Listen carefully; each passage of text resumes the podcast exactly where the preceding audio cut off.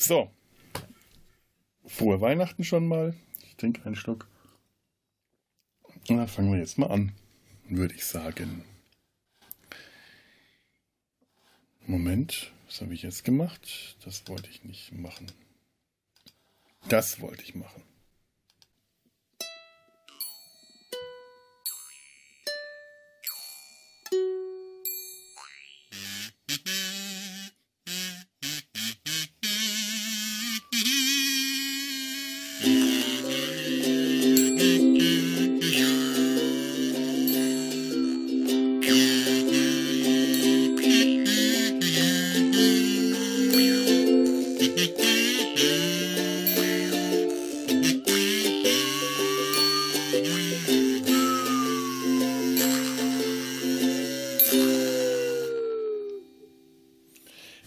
Herzlichen Glückwunsch. Scheiße. Herz, herzlich. Ja. Herzlichen Glückwunsch zum Geburtstag, herzlichen lieber Jesus. Was wollte ich denn jetzt? Herzlich willkommen, Mann. Lieber Jesus. Lieber Jesus, herzlichen lieber Glückwunsch zum Geburtstag. Mensch, herzlich willkommen zur Weihnachtsfolge von Data Sein Hals. So. Oh mein Gott. Hallo Ture und hallo Markus. Hallo Felo und hallo, hallo Felo. Hallo. Äh, das fängt richtig gut an. Ja, wir feiern jetzt heute schon mal Weihnachten, auch wenn es wahrscheinlich, wenn das rauskommt, noch ein paar Tage hin ist, aber äh, im, im, Sumpf haben wir ja den Outtake Adventskalender, der läuft jetzt schon seit äh, vielen, vielen Tagen, jeden Tag ein Outtake-Türchen. Und dafür ist aber bei Data sein Hals im letzten Monat nicht mehr sehr viel passiert. Und ich glaube, damit die Lücke nicht allzu groß ist und weil wir wahrscheinlich am 25.12. im Sumpf auch noch unsere Weihnachtsfolge haben, eine schön weihnachtliche Folge aus einer sehr weihnachtlichen Großstadt mit sehr weihnachtlichen Tieren, Pinguinen, Katzen und Fledermäusen. Kann es sein, dass die Folge hier, die wir jetzt heute besprechen, ein bisschen eher rauskommt schon mal. Wir haben uns einen Star Trek Weihnachtsfilm ausgesucht. Den Star Trek Weihnachtsfilm oder zumindest den einzigen Star Trek Film, respektive Kinofilm, in dem Weihnachten überhaupt vorkommt und eine Rolle spielt. Die Rede ist von Star Trek Generations, Treffen der Generationen. So, ich, ich habe gerade das Gefühl, meine Aufgabe ist damit erfüllt. ja. Als Moderator. Dann. Also ich, dann, ich, dann, dann merke ich, dann merke ich mal dazu an, ich habe diesen Film irgendwann vor langer Zeit mal gesehen. Ich wusste, dass ich ihn gesehen habe, aber ich glaube, ich habe den verdrängt. Ich fand ihn schrecklich. So schlimm. Ich weiß nicht, ich fand ihn so zusammenhangslos. Also ich musste ihn mir ernsthaft in zwei, An äh, zwei, zwei Anläufen anschauen, um durchzukommen, weil zwischendrin bin ich einmal eingepennt. Oh, oh, oh, oh. Irgendwie. Gut, ne? das schaffe ich aber auch beim besten Film mittlerweile. Äh, das ist eigentlich noch kein Kriterium, das kriege ich immer. Ja, hin. ne, hatte ich so, so irgendwie. Nee. naja, Okay, schauen wir mal, was ihr denn ja. dazu zu sagen habt. Ture, wie ist deine Geschichte zu dem Film? Ja, ich habe den schon öfters gesehen und ich auch schon immer. Ich habe mich zwischendurch gefragt, ob das jetzt mein erster Star Trek-Film, den, den ich im Kino gesehen habe, war oder der achte. Ich bin zu keinem Ergebnis gekommen. der achte?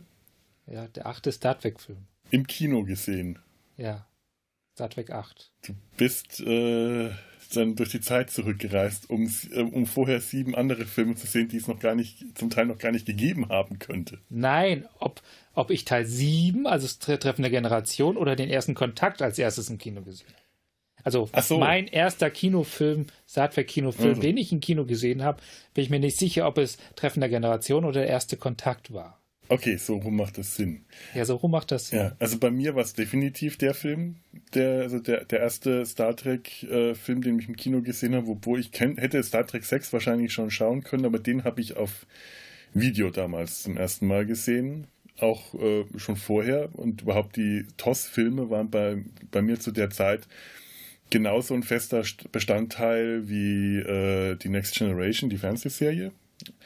Und das war dann der erste Kinofilm, den ich im Kino gesehen habe. In einem also tollen Raucherkino in Würzburg, was damals für mich tatsächlich auch ein Kriterium war. Zu der, du warst also Raucher zu der Zeit. Zu der Zeit Oder warst war du einfach gläubiger Passivraucher? Nein, das war eine Nein. kurze Phase in meinem Leben, in der ich äh, ein Raucher war. Äh, ich weiß nicht, ob es Benson Hedges oder Chitan Lecher gewesen sind, die ich oh, zu der ah, Phase. Chitan, ja. Also nicht Mais, nicht diese ganz fiesen äh, gelben Zigaretten mit diesem äh, furchtbaren Kraut, sondern die, die leichten Lecher, die, die damit immer noch schwerer sind als jede andere Zigarette, die man kriegen konnte. Aber die Scheiße habe ich im Studium, das war im Studium, ja. Das muss im Studium gewesen sein. 96? Der Film raus? Kann das? Nee, nee, 96 Raucherkinos waren 94. was Schönes. 94. 94 also 94, 95 waren in Deutschland Kinos. Ja, Aber Raucherkinos waren was Schönes. Ja. Also so das, wir hatten, wir hatten auch noch so ein Raucherkino, da war hinten drin sogar noch eine Bar. Das war nett. Das waren ja, tolle Kinoabende. Ja. Ab und zu hat man zwar vom Film nicht mehr so viel mitbekommen, aber. war immer sehr nicht so viel erkennen Bei uns gab es bloß ein Kino und das hatte zumindest Aschenbecher, also muss es ein Raucherkino gewesen sein. Mhm. Aber ja, unseres hatte noch so, so äh, äh, jeweils dann teilweise ähm, kleine Rundtü äh, äh, Rundbänke mit Tischchen in der Mitte. Äh, überall an den, an den Sitzen war dann so vorne dran eine kleine so Art Dekolampe, mhm. die dann so immer noch ein leichtes Licht gegeben hat, dass man seine Zigaretten ja gut finden konnte und äh, ja. ja, ja, sowas war da auch oder das oder das so diese kleinen Lampen also, gab es im Schweinfurter Raucherkino in Würzburg war das glaube ich kann, könnte auch gewesen sein. Es gab also, es war also eine Kneipe mit Leinwand. Ja. Oh, ja. ja, so. So in etwa. Auch mit Bedienung am Platz? Äh, ja, hatten wir tatsächlich. Ja, gab es ja? tatsächlich. Cool. Ja, bei uns, das war so, so nobel war das Würzburger Raucherkino dann doch nicht. Aber ich weiß auch noch, dass das ein to toller Film für mich damals war, weil halt einfach Star Trek zu der Zeit für mich einfach wirklich das mit das Wichtigste war, was, was so äh, an, an, an Serien und Filmen gab.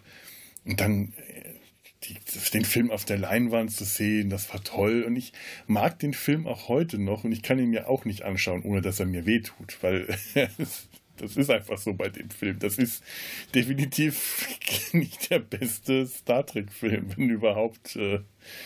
aber ich schaue ihn immer noch gern. Ich habe den jetzt, äh, jetzt auch noch zweimal angeschaut. Äh, einfach er macht mir immer noch Spaß, der Film. Er tut mir weh und er macht mir Spaß gleichzeitig. das ist wie ein Verkehrsunfall mit äh, Clowns-Autos. Die Sahnetorten spritzen durch die Gegend und man kann nicht wegschauen, aber man sieht die ganzen Clowns-Leichen verstümmelt in den Trümmern liegen. Ich kann es mir bildlich vorstellen so ein, so ein abgerissener, abgerissener Schuh oder so ein abgerissenes Bein mit so einem übergroßen Schuh okay, dran. Ich, ich bereue das, dass ich dieses Bild gewählt habe. ja, dann kommen wir doch mal, ähm, kommen wir mal zum Film. Äh, Markus, du kannst uns mal sagen, die Produktionsdaten des Films vorbeten. Ich stelle gerade fest, dass es nicht so schlau war, mit einem Bleistift auf weißem Papier zu schreiben, wenn das Licht langsam dunkler wird. Ah, ja, so. das kann sein. Solange ich meine Notizen brauche, muss ich Licht anmachen. Also, ähm, Start, das ist der siebte Star Trek-Film, wie wir ja vorhin schon festgestellt haben. Äh, Star Trek Generations, auf Deutsch heißt er Treffen der Generation. Ähm, der US-Filmstart war am 28.11.94 und nach Deutschland hat er es dann geschafft am 9.2.95. Äh, 94 ist klar schön zum Weihnachtsgeschäft, äh, 28.11. da läuft er natürlich schön zu Weihnachten noch in Deutschland. Naja, ich würde mal sagen, etwas undankbarer Filmstart im Anfang Februar. Ja. Ähm, Aber dann könnte Regie ich ihn zu meinem Geburtstag gesehen haben, vielleicht. Weiß nicht, das könnte sein. Ich, ich überlege gerade, ich kann das nur am Datum rekonstruieren. Regie hat geführt äh, David Carson, äh, ein massiver Serienregisseur, ähm, taucht eigentlich in so gut wie allen Star Trek-Produktionen auf. Äh, hat mal hier vier Folgen TNG gemacht, vier Folgen DS9, äh, war auch in seiner, in seiner Schaffenszeit praktisch überall dran beteiligt. Also Dougie Hauser, ähm, Beverly Hills 19210, Smallville und hat insgesamt nur zwei Kinofilme produziert. Und zwar ähm, Unstoppable und halt nun Star Trek Generations. Unstoppable, Unstoppable ist so eine, ist so eine Action-Thriller von 2004, so, hm. so ein, nichts Besonderes. Ich habe ich hab mal kurz gegoogelt, ich kannte ihn, aber so, so ein Ding, das hat man mal um, auf Pro7 um 20.15 Uhr gesehen. Ja, ich glaube, ich erinnere mich, dass auch mal zumindest äh, den Namen, dass ich es mal gesehen habe, ja. ich glaube nicht, dass ich mir davon irgendwas hätte merken können. Weil übrigens, man ähm, merkt auch so ein bisschen, dass halt irgendwo so, ich sag mal, dass das Feintuning, um so einen Film groß zu machen, das fehlt ihm ein bisschen. Das, ist, das zieht ja. sich den gesamten Film durch, so und da in dem Feeling, in dem was rübergebracht wird. Ähm, ich, ich hatte so ein bisschen das Gefühl, dass, ähm, dass im Prinzip der die Regie oder halt die Produktion von dem Umfang der Story überfordert ist. So frei nach dem Motto halt, äh, die sind gewohnt, ihre, ihre 40 Minuten Folgen zu machen und, und, und eine Story halt, die 40 Minuten füllt, halt auch umzusetzen. Aber bei zwei Stunden geht, verlieren sie doch oft genug den Faden und, und sind nicht mehr stringent dabei. Ja, es ist ohnehin, glaube ich, so, dass wirklich äh, ein großer Teil dieses Teams, ich weiß nicht wie viele, aber vielleicht äh, also ähm, einfach gewohnt waren, fürs Fernsehen zu arbeiten und keine großen Erfahrungen äh, in, in Filmproduktion fürs Kino hatten. Und da, Wobei interessanter, interessanterweise ist es wirklich, also es sind, es sind äh, zum Teil Spitzenleute aufgefahren worden außerhalb des, des Star Trek Kosmos und aus dem Star Trek Kosmos wurden eigentlich auch die besten Leute rangeholt, die man so haben kann. Äh, mhm. Also gerade in, in Sachen Produktion, da komme ich jetzt gleich noch drauf, wenn wir halt, was weiß ich mal, bei dem, bei dem Drehbuch und, und, Produ und Produzenten und so landen. Also. Lass mich gerade ähm, kurz zur Regie was sagen. Die hatten ja ursprünglich Leonard Nimoy angefragt, ob der nicht Regie führen wollte und der hat das abgelehnt, weil sie ihm kein Mitspracherecht bei den, beim Drehbuch geben wollten. Und dann hat er keine Lust gehabt, weil ihm das Drehbuch einfach nicht äh, gefallen hat das war auch der Grund, warum er keinen Cameo-Auftritt in dem Film absolvieren wollte, weil ihm die Dialoge zu nichtssagend waren. Und er gesagt hat, da kann ja jeder sprechen, das, da könnte er auch irgendeinen anderen hinsetzen. Haben das haben sie dann gemacht. Ja. ja. Mal direkt sei, äh, sei die Kritik zu beweisen. Ja, obwohl ich äh, ganz ehrlich bin, äh, sie haben dann dafür Scotty genommen und es funktioniert mit Scotty hervorragend, aber äh, es hätte jeder sprechen können und es hätte eben auch Spock sprechen können und wenn sich Leonard Nimoy nicht so angestellt hätte und sich Mühe gegeben hätte, hätte daraus nochmal ein letzter toller Spock Kinoauftritt werden können, so ein kleiner Mini. Ja, was heißt hier angestellt? Ich kann das durchaus, das ist durchaus Punkte, die ich nachvollziehen kann. Wenn ja, du ein aber, Skript hast, wo du das Gefühl hast, dass es für dich nicht funktioniert, warum sollst du aus Teufel komm raus dann dich da hinsetzen und mitmachen? Nö, aber die anderen hatten das ja nicht und die haben ihr Bestes gegeben. Hätte, äh, der hätte zum Beispiel schauspielerisch, bin ich mir ziemlich sicher, äh, hätte er sich Mühe gegeben, aus diesem kleinen Cameo-Auftritt noch was rauszuholen, wäre das sogar ein sehr Spock-typischer äh, Auftritt gewesen. Denn nichts, was äh, Scotty so sagt, außer eben dieser Sache mit dem, äh, außer eben, dass er äh, den Transporter bedient, wäre etwas, was Spock nicht hätte sagen können. Und wenn Spock das gesagt hätte, hätte es auch sehr Spock-typisch gewirkt. Eben mit dem äh, Hintergrund, dass Leonard Nimoy seine schauspielerischen äh, Qualitäten da reingesteckt hätte. Also ich nehme es ihm nicht, nicht übel, das sollte nicht so rüberkommen. Ich habe mich auch gefreut, James Doohan nochmal zu sehen. Aber es hätte mit Spock genauso gut funktioniert und äh, ich, es klang für, für, mich so ein bisschen mehr halt nach einer Ausrede, auch nö, ich, ich habe keine Lust. Ja, aber ist ja auch sein Recht. Ja, ist es, du hast ja. auch natürlich recht. Und ich, ich glaube auch tatsächlich, das hätte jetzt, wie du sagtest, es ist auch so, wie es ist, gut. Die Einstiegsszene mag ich auch insgesamt, also diese ganze Sequenz mhm. von, äh, auch Diesen wenn das so ein bisschen Prolog, ja. äh, Star Trek 1 nochmal wiederholt, an ein paar Punkten. Ja. Aber, aber es ist, ist gut gemacht, macht Spaß und, und es, es, hätte, hat den Film jetzt nicht kaputt gemacht, dass er nicht dabei war. Andererseits wäre der Film damit jetzt auch nicht gerettet worden. Also, nee. Soll's. Ja. Ich wäre ein i-Tüpfelchen gewesen, aber fragt ja. sich auf welchem Wort. Ja, bestimmt. Der Raumschiff-Porno am Anfang ist schön. ja. Ich, ich habe da so ein bisschen an, an, an eine Fahrschulsituation gedacht mit einem sehr nervösen Fahrschullehrer. Mhm. Und das ja. ist halt wirklich die Situation, die du in Teil 1 hast, nachdem sich äh, äh Picard, Quatsch, Kirk sein Raumschiffkommando wieder ergaunert hat und das tut er ja bei im ersten Star Trek-Film sich mhm. sein Kommando zurückergaunern. Und er da einfach da sitzt und, und äh, bloß, dass er ein Teil 1 der unfähige Raumschiff-Captain war, der gar nicht wusste, was er tut. Und hier hast du den neuen Captain, der auch einfach neu ist und nicht weiß, was er tut.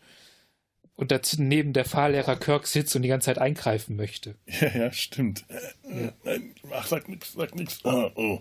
Ja, ja, ja, stimmt. Und auch ein bisschen unfair ist, weil, weil es ist ja, er ist halt der alte Hase und da sitzt halt ein Frischling und der mit einer, oh, das kennen wir doch auch, noch nicht voll ausgerüsteten, noch nicht voll besatzten ja, da, Enterprise. Da können wir gleich nochmal ja. ähm, im Detail drauf kommen. Ähm, da habe ich auch noch so einiges, was ich äh, sagen will. Aber machen wir erst nochmal kurz mit den genau. äh, Produktionseckdaten weiter. Genau. Dann ähm, Drehbuch ist von zwei Leuten zusammen gemacht worden. Einmal äh, Ronald Dowell Moore. Ähm, Ronald D. Moore. Ronald D. Moore, genau. Ronald D. Ähm, Moore. Unter anderem Produzent und Entwickler von der Neuauflage von Battlestar Galactica von, aus 2003. Und äh, Brandon Brager äh, ist natürlich im Star Trek-Universum äh, ein, ein, fester Begriff, hat viel geschrieben für TNG, Voyager, Enterprise. Und seit 2017 ist er bei The Orville gelandet als Drehbuchschreiber. Ähm, abseits von Star Trek hat er noch ein paar Sachen gemacht, unter anderem das Drehbuch für Mission Impossible 2. Jo, ähm, dann als nächstes der Produzent. Sollte jemand Begriff sein, äh, Rick Berman. Er hat sich ja Star Trek absolut verschrieben, zumindest bis zum Jahr 2002. Da hat ja seit TNG eigentlich alles begleitet als Produzent, was äh, aus dem Star Trek-Kosmos kam. Ähm, Musik ist auch ein Schwergeschütz aus dem Star Trek-Universum aufgefahren worden. Dennis McCarthy ähm, hat den Titel für DS9 gemacht. Schöne Musik. Übrigens auch ähm, sehr ähnlich vom, von der Art her. Das, das klingt tatsächlich sehr, sehr vertraut. Ich ja, habe es jetzt leider nicht im Soundboard, sonst hätte mich mal was abgespielt, aber es ist ähnlich wie die Deep Space Nine Musik, finde ich. Äh, hat unter anderem dann auch noch für äh, TNG, Voyager, Enterprise, MacGyver und Sliders die Musik gemacht.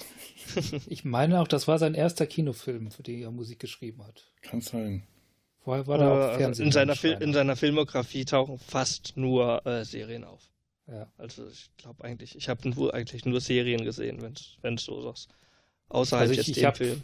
Vorher mit dem ein Interview gesehen, hat er mehr oder weniger gesagt, wow, plötzlich für, für Kinofilm, plötzlich hast du ein ganzes Orchester, mit dem du arbeiten kannst und auch musst. Dem ist wohl ziemlich, das ist wohl äh, ja, so eine Art von Lampenfieber dabei gewesen. Kann ich mir vorstellen, ja. Und zu ihm kann man noch anmerken, er hat mit Brent Spiner äh, das Album Old Yellow Eyes is Back produziert. Ah, das habe ich. Er ist auch der Produzent davon. Das kenne ich, das kenne ich. Das schon lange nicht mehr gehört, aber ich habe es äh, irgendwann, ich, ich, ich habe sogar mal auf CD gehabt. Ich weiß nicht, ob das hier in meinem Regal noch irgendwo steht, aber das, das habe ich sehr gemocht. Und zu guter Letzt äh, wurde dann noch dazu gekauft ein, Spitzenmann an der Kamera, äh, John A. Alonso, der seit den, seit den 40er Jahren wirklich praktisch also äh, ein Arbeitstier war, der, der mehrere Produktionen pro Jahr äh, hinlegt. Unter anderem hat er in den 60ern mit Jacques Cousteau gedreht. Ähm, die Kameraarbeit von Harold und Maud ist von ihm. Chinatown, Scarface, ähm, Liste lässt sich endlos weiterführen. Mhm. Ähm, er war oder, oder hat auch die, die, äh, diese, diese Grundthematik oder diese Optik der 90er Jahre echt gut aufgegriffen, was halt Science Fiction angeht. Man sieht es dem Film auch wahnsinnig an. Es ist ähm, verhältnismäßig bunt. Ich musste auch immer so ein bisschen an das fünfte Element oder so denken, so alles ein bisschen äh, abgefahrener von der Kameraarbeit inszeniert. Stimmt ihr mir dazu oder gar nichts?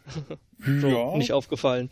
Nö, ich habe jetzt nicht so drauf geachtet, aber im Nachhinein ähm, kann ich dir dazu stimmen, wenn ich jetzt nochmal so rekapituliere. Es ist nicht verkehrt. Ja, ich bin, ich bin immer von der Story dann weggedriftet und habe mir die Bilder dann betrachtet. und ähm, zu oh, guter Letzt. Bilder. oh, genau. Bunte Farben. Ähm, und zu guter Letzt, ähm, der Film hat erstaunlich wenige Auszeichnungen und Preise abgeräumt. Also äh, bei, der, bei der Recherche habe ich echt nur so zwei oder drei Hugo Awards gefunden. Äh, und, die glaube ich, fast jeder. Genau, also da hatten wir schon ja. festgestellt, dass die echt nichts mehr wert sind. Und ähm, er hat zwei Blockbuster Entertainment Awards, also ähm, ja, muss man nicht weiter ausführen. Hm. Naja. Gut, es ist auch, ja, es ist erstaunlich, dass dieser Film keine, ja. keine Preise gefunden hat. Hm. Äh, Produktionskosten lagen, lagen irgendwo um die äh, 35 Millionen, äh, 35 Millionen US-Dollar. In Amerika hat das 70 Millionen eingespielt, plus halt nochmal die weltweite Umsetzung. Also es wird ein, ein Plusgeschäft gewesen sein, aber auch nicht der große Kassenschlager. Hm. Naja. Im, ins, insgesamt im Überblick. Ja, gut, ist auch äh, wohl kaum zu erwarten gewesen, dass der Film. Ja, ich glaube ich glaub so doch, dass sich dann noch mehr war, erhofft wurde, weil, weil die allein diese Verbindung von Kirk und, und äh, Jean-Luc Picard, ähm, dass du doch mal die ganzen alten Fans irgendwie mobilisierst und, und trotzdem noch die mhm. neuen mit abholst. Ja, vielleicht ist das eher gerade so mein rückblickender äh, Blick gewesen, aber natürlich hast du recht, man hat sich wahrscheinlich wirklich was ganz anderes davon erwartet. Naja. Besonders halt, wenn man sieht, was, was gerade an, an Kameraleuten und sonst wie eingekauft wurde. Also technisch mhm. hat der Film ja, ist er ja absolut ähm, auf, der, auf der Spitze von dem, was du machen kannst eigentlich. Ja, stimmt. Ja. Ich denke mal, zur Besetzung müssen wir nicht viel sagen. Die, äh, äh die, die, die, die, Schauspieler aus äh, Next Generation und aus TOS, das äh, kennt Next Generation kennt man. Aus Star Trek TOS sind es äh, William Shatner, James Doohan und Walter Koenig. Die Nebenrollen aus der TOS, äh, aus dem Prolog, kann man jetzt vernachlässigen und man kann jetzt eigentlich nur noch sagen, dass im im Hauptteil des Films, also dem 24. Jahrhundert, äh, Malcolm McDowell und äh, Whoopi Goldberg noch wichtige Rollen spielen. Wollte es gerade sagen, genau. Ja. Für einen anständigen 90er-Jahre-Film darf natürlich Whoopi Goldberg nicht fehlen, mhm. die für den Film keinen Cent Gage verlangt hat und auch nicht in den, in den Credits aufgeführt wird. Übrigens wollte, ähm, ach, jetzt habe ich den Namen, Marlon Brando war daran interessiert, die Bösewichtrolle zu spielen. Wollte das unbedingt machen, hat dann aber zu viel Gage verlangt. Da hätte er sich mal ein Beispiel an Whoopi Goldberg nehmen können. aber ich finde ja Malcolm McDowell ganz, also ich mag den in dem Film. Ich, das ist so ein schauspielerisch schon ein, äh, ein, ein Lichtblick, muss man ganz ehrlich sagen. Nicht, dass die anderen alle schlecht schauspielern würden, aber er, er sticht schon echt nochmal ein ganzes, ganzes Stück raus. Auch wenn man fand, mehr hätte machen können so, als, als, hättest du, als hättest du das Klischee von einem 90er Jahre Science-Fiction-Bösewicht äh, äh, karikiert. Ja, Malcolm McDowell wirkt wie, immer wie, gerne wie, wie eine Karikatur seiner selbst, aber ich finde, das ist auch seine Stärke. Ich überlege gerade, wie er hier, oh Gott, jetzt komme ich auf den Namen, der, der, der, die Rolle eigentlich spielen wollte. Sag nochmal. Marlon Brando wollte das. Marlon Brando in dem Zustand, in dem er in den 90ern war, die Rolle gespielt. das wäre schon aufgrund seiner Beweglichkeit eine ganz andere Sache geworden. Ja, ja. durchaus. du Solo. Ja, das aber ich mein, schön Schabadat verweist. Marlon Brando und William Shatner da hätte wenigstens Shatner äh, sich nicht den, den Arsch äh, schlanker retuschieren lassen müssen, was er angeblich äh, verlangt hat. Ah, ich glaube da einfach erstmal nicht dran. ich bin auch nicht sicher, ob das eine Ente ist mit Marlon Brando. Aber ich habe das einfach nur irgendwo als Notiz gelesen. Das kann totaler Quatsch gewesen sein. Das muss echt nicht stimmen. Aber ich finde es trotzdem ein schöner Gedanke. Ja, ähm, kommen wir mal zum Inhalt und Ture hat uns eine äh, kurze künstlerische Inhaltsverschleierung. Inhaltszusammenfassung möchte ich das immer nicht nennen, vorbereitet. Zwei alte Männer bedauern, dass sie nicht genug Zeit für ihre fiktiven Familien hatten. Waren sie doch damit beschäftigt, einen beschränkten Teil des Universums zu retten. Ein anderer alter Mann bedauert, dass seine reale Familie generell nicht genug Zeit hatte und mordet sich für eine Fiktion dieser realen Familie einmal quer durch den Film. Familien scheinen nicht gerade das Beste aus den Humanoiden rauszuholen. Das findet auch Kirk und zieht es vor, als lediger Held zu sterben. Na, eigentlich konstruiert der Film eine ganz andere Begründung, aber so wäre es symmetrischer. So gefällt es mir besser. Ja, stimmt. Und das Schöne ist, wenn man den Film gerade eben erst gesehen hat, wie ich heute, dann weiß man auch, was du meinst.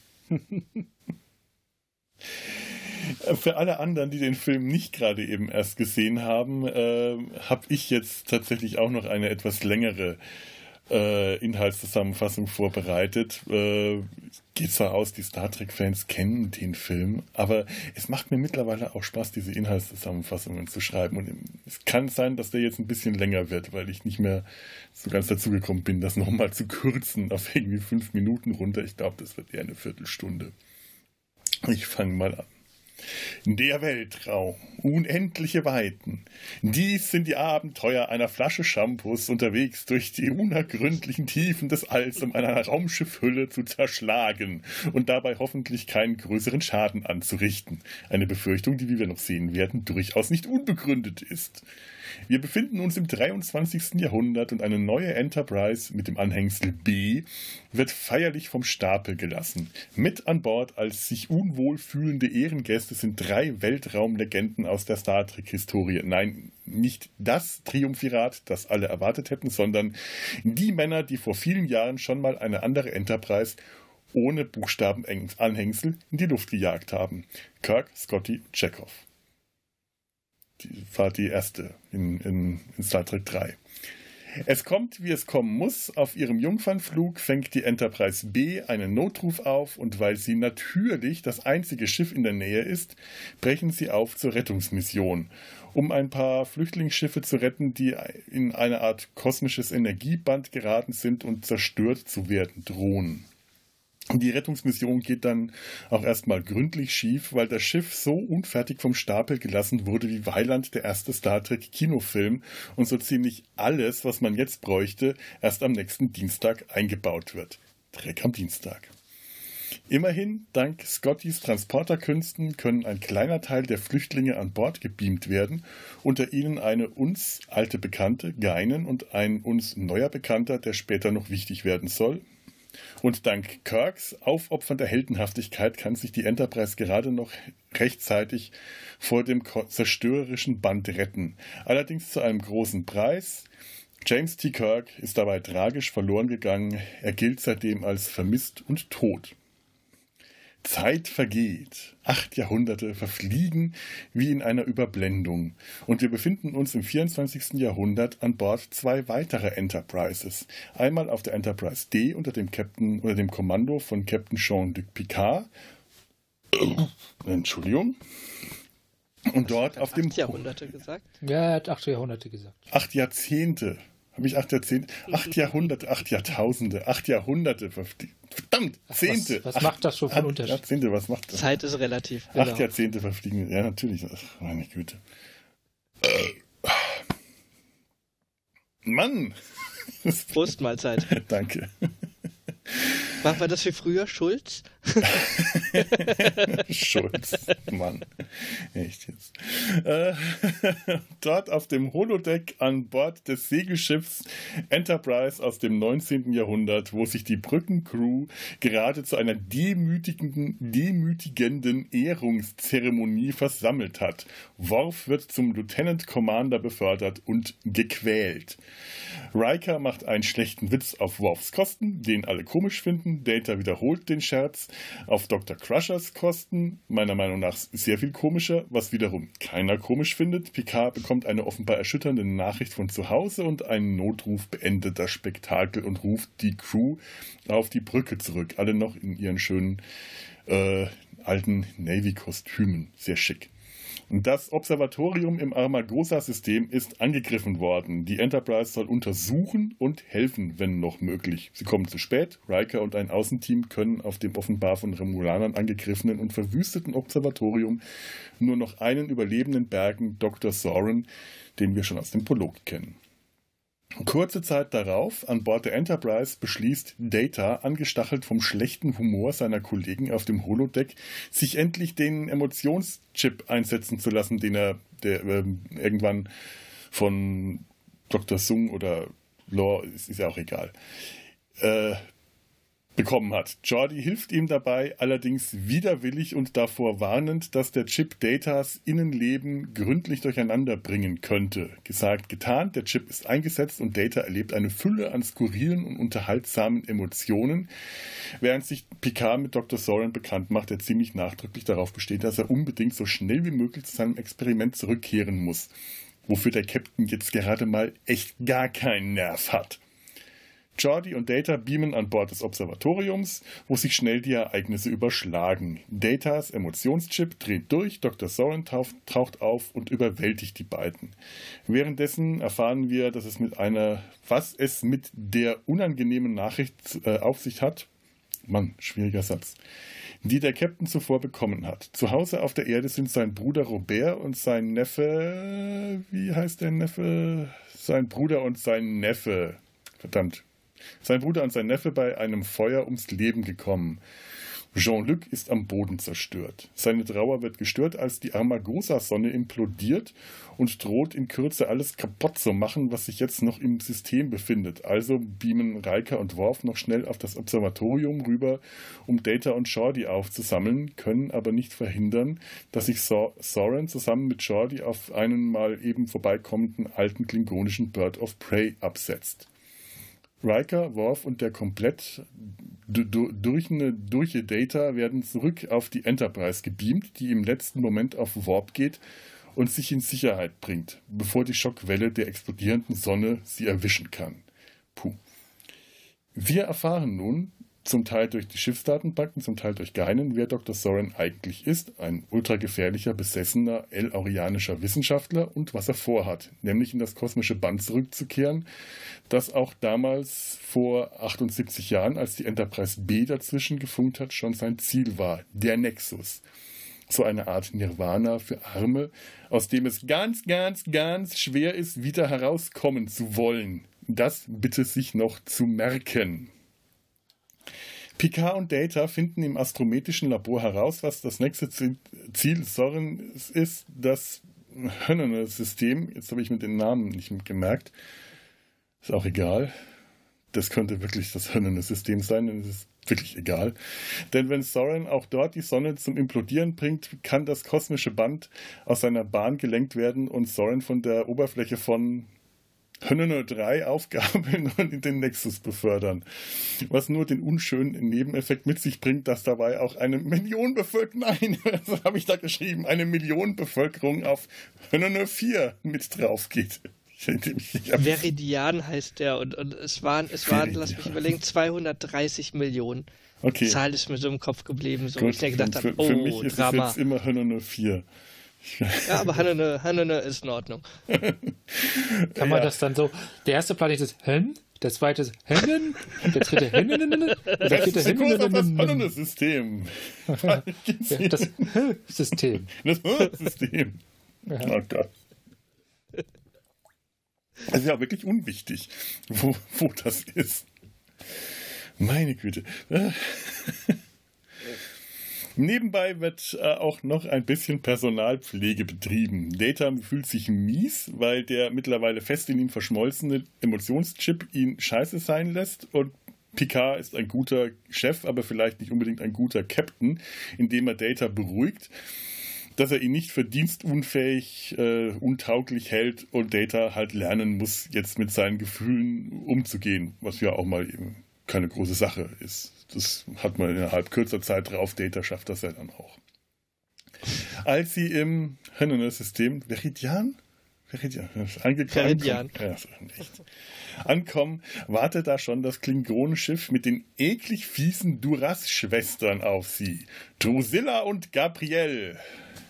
Lörsa und wie heißt die andere? Betor? Botox, ja. Bo Be Petra. Keine, keine ich glaube, die Namen werden nicht mal genannt im Film. Das ist so unwichtig, wer die sind. Die sind einfach nur fies und Klingonen. Es, es ist furchtbar, oder? Ich weiß, das sind so Rollen, die ziehen sich durch die, fast die ganze Serie. Ja. Und die werden jetzt hier quasi äh, missbraucht und entsorgt. Die werden entsorgt, ja. Die haben, ja. Äh, das, das ist einfach nur ein Plot-Device. Das könnte, könnte alle und jeden sein. Lörser und Botox. Drusilla und Gabriel. Ja, die könnten eigentlich auch aus hier äh, einen der Filme hier Faster Pussycat Kill äh, Kill Kill, Kill ah, wie heißt nochmal der, der Regisseur? ihr wisst, ihr wisst, welchen Rodriguez? Film ich meine aus. Wu? Nee, ich glaube, nee. Rodriguez. Ist der von Rodriguez? Ja. Der, der Quentin äh, Tarantino vor Arme. Ja, ja, genau. Und, und diese, diese ganzen, diese ganzen Sexploitation-Filme aus den, aus den späten 70ern oder so, da kannst du die beiden Schwestern wunderbar reinsetzen ja, mit ihren tiefen Dekolletés. Passt perfekt. Jawohl. Meine Frau kriegt auch regelmäßig eine Lachkrampfe, die irgendwo auftaucht. Bei Deep Space Nine sind die ja auch zwischendurch mal dabei. Und oh Gott, ja, stimmt. Ja, ja, ja. Die, die, da, da bedrohen sie Garak. Eine Geil. Garak ist, glaube ich, der Letzte, der auf diese Reize anspringt. Eine Geiselübergabe wird vorgeschlagen. Die Enterprise kriegt ihren Chefingenieur zurück, den Soren nicht zufriedenstellend foltern konnte. Dafür bekommen Godzilla und Bubarella den Captain. irgendwie, aber irgendwie halt doch nicht, denn Picard stellt als Bedingung für den Austausch, dass er zuerst runter auf den Planeten gebeamt wird, wo sich Dr. Soren mittlerweile an einer Apparatur zu schaffen macht, mit der er eine Rakete in die Sonne schießen will wäre es Wissenschaftler, also muss er das können.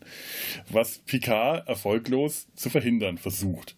Oben im Orbit spitzen sich die Dinge zu. Vampirella und Morticia können dank Jordys unfreiwilliger Hilfe die Schilde der Enterprise durchdringen. Die Enterprise ist ungeschützt unter heftigem Beschuss, kann aber im letzten Moment den Spieß umdrehen und die Klingonen ihrerseits kaputt schießen.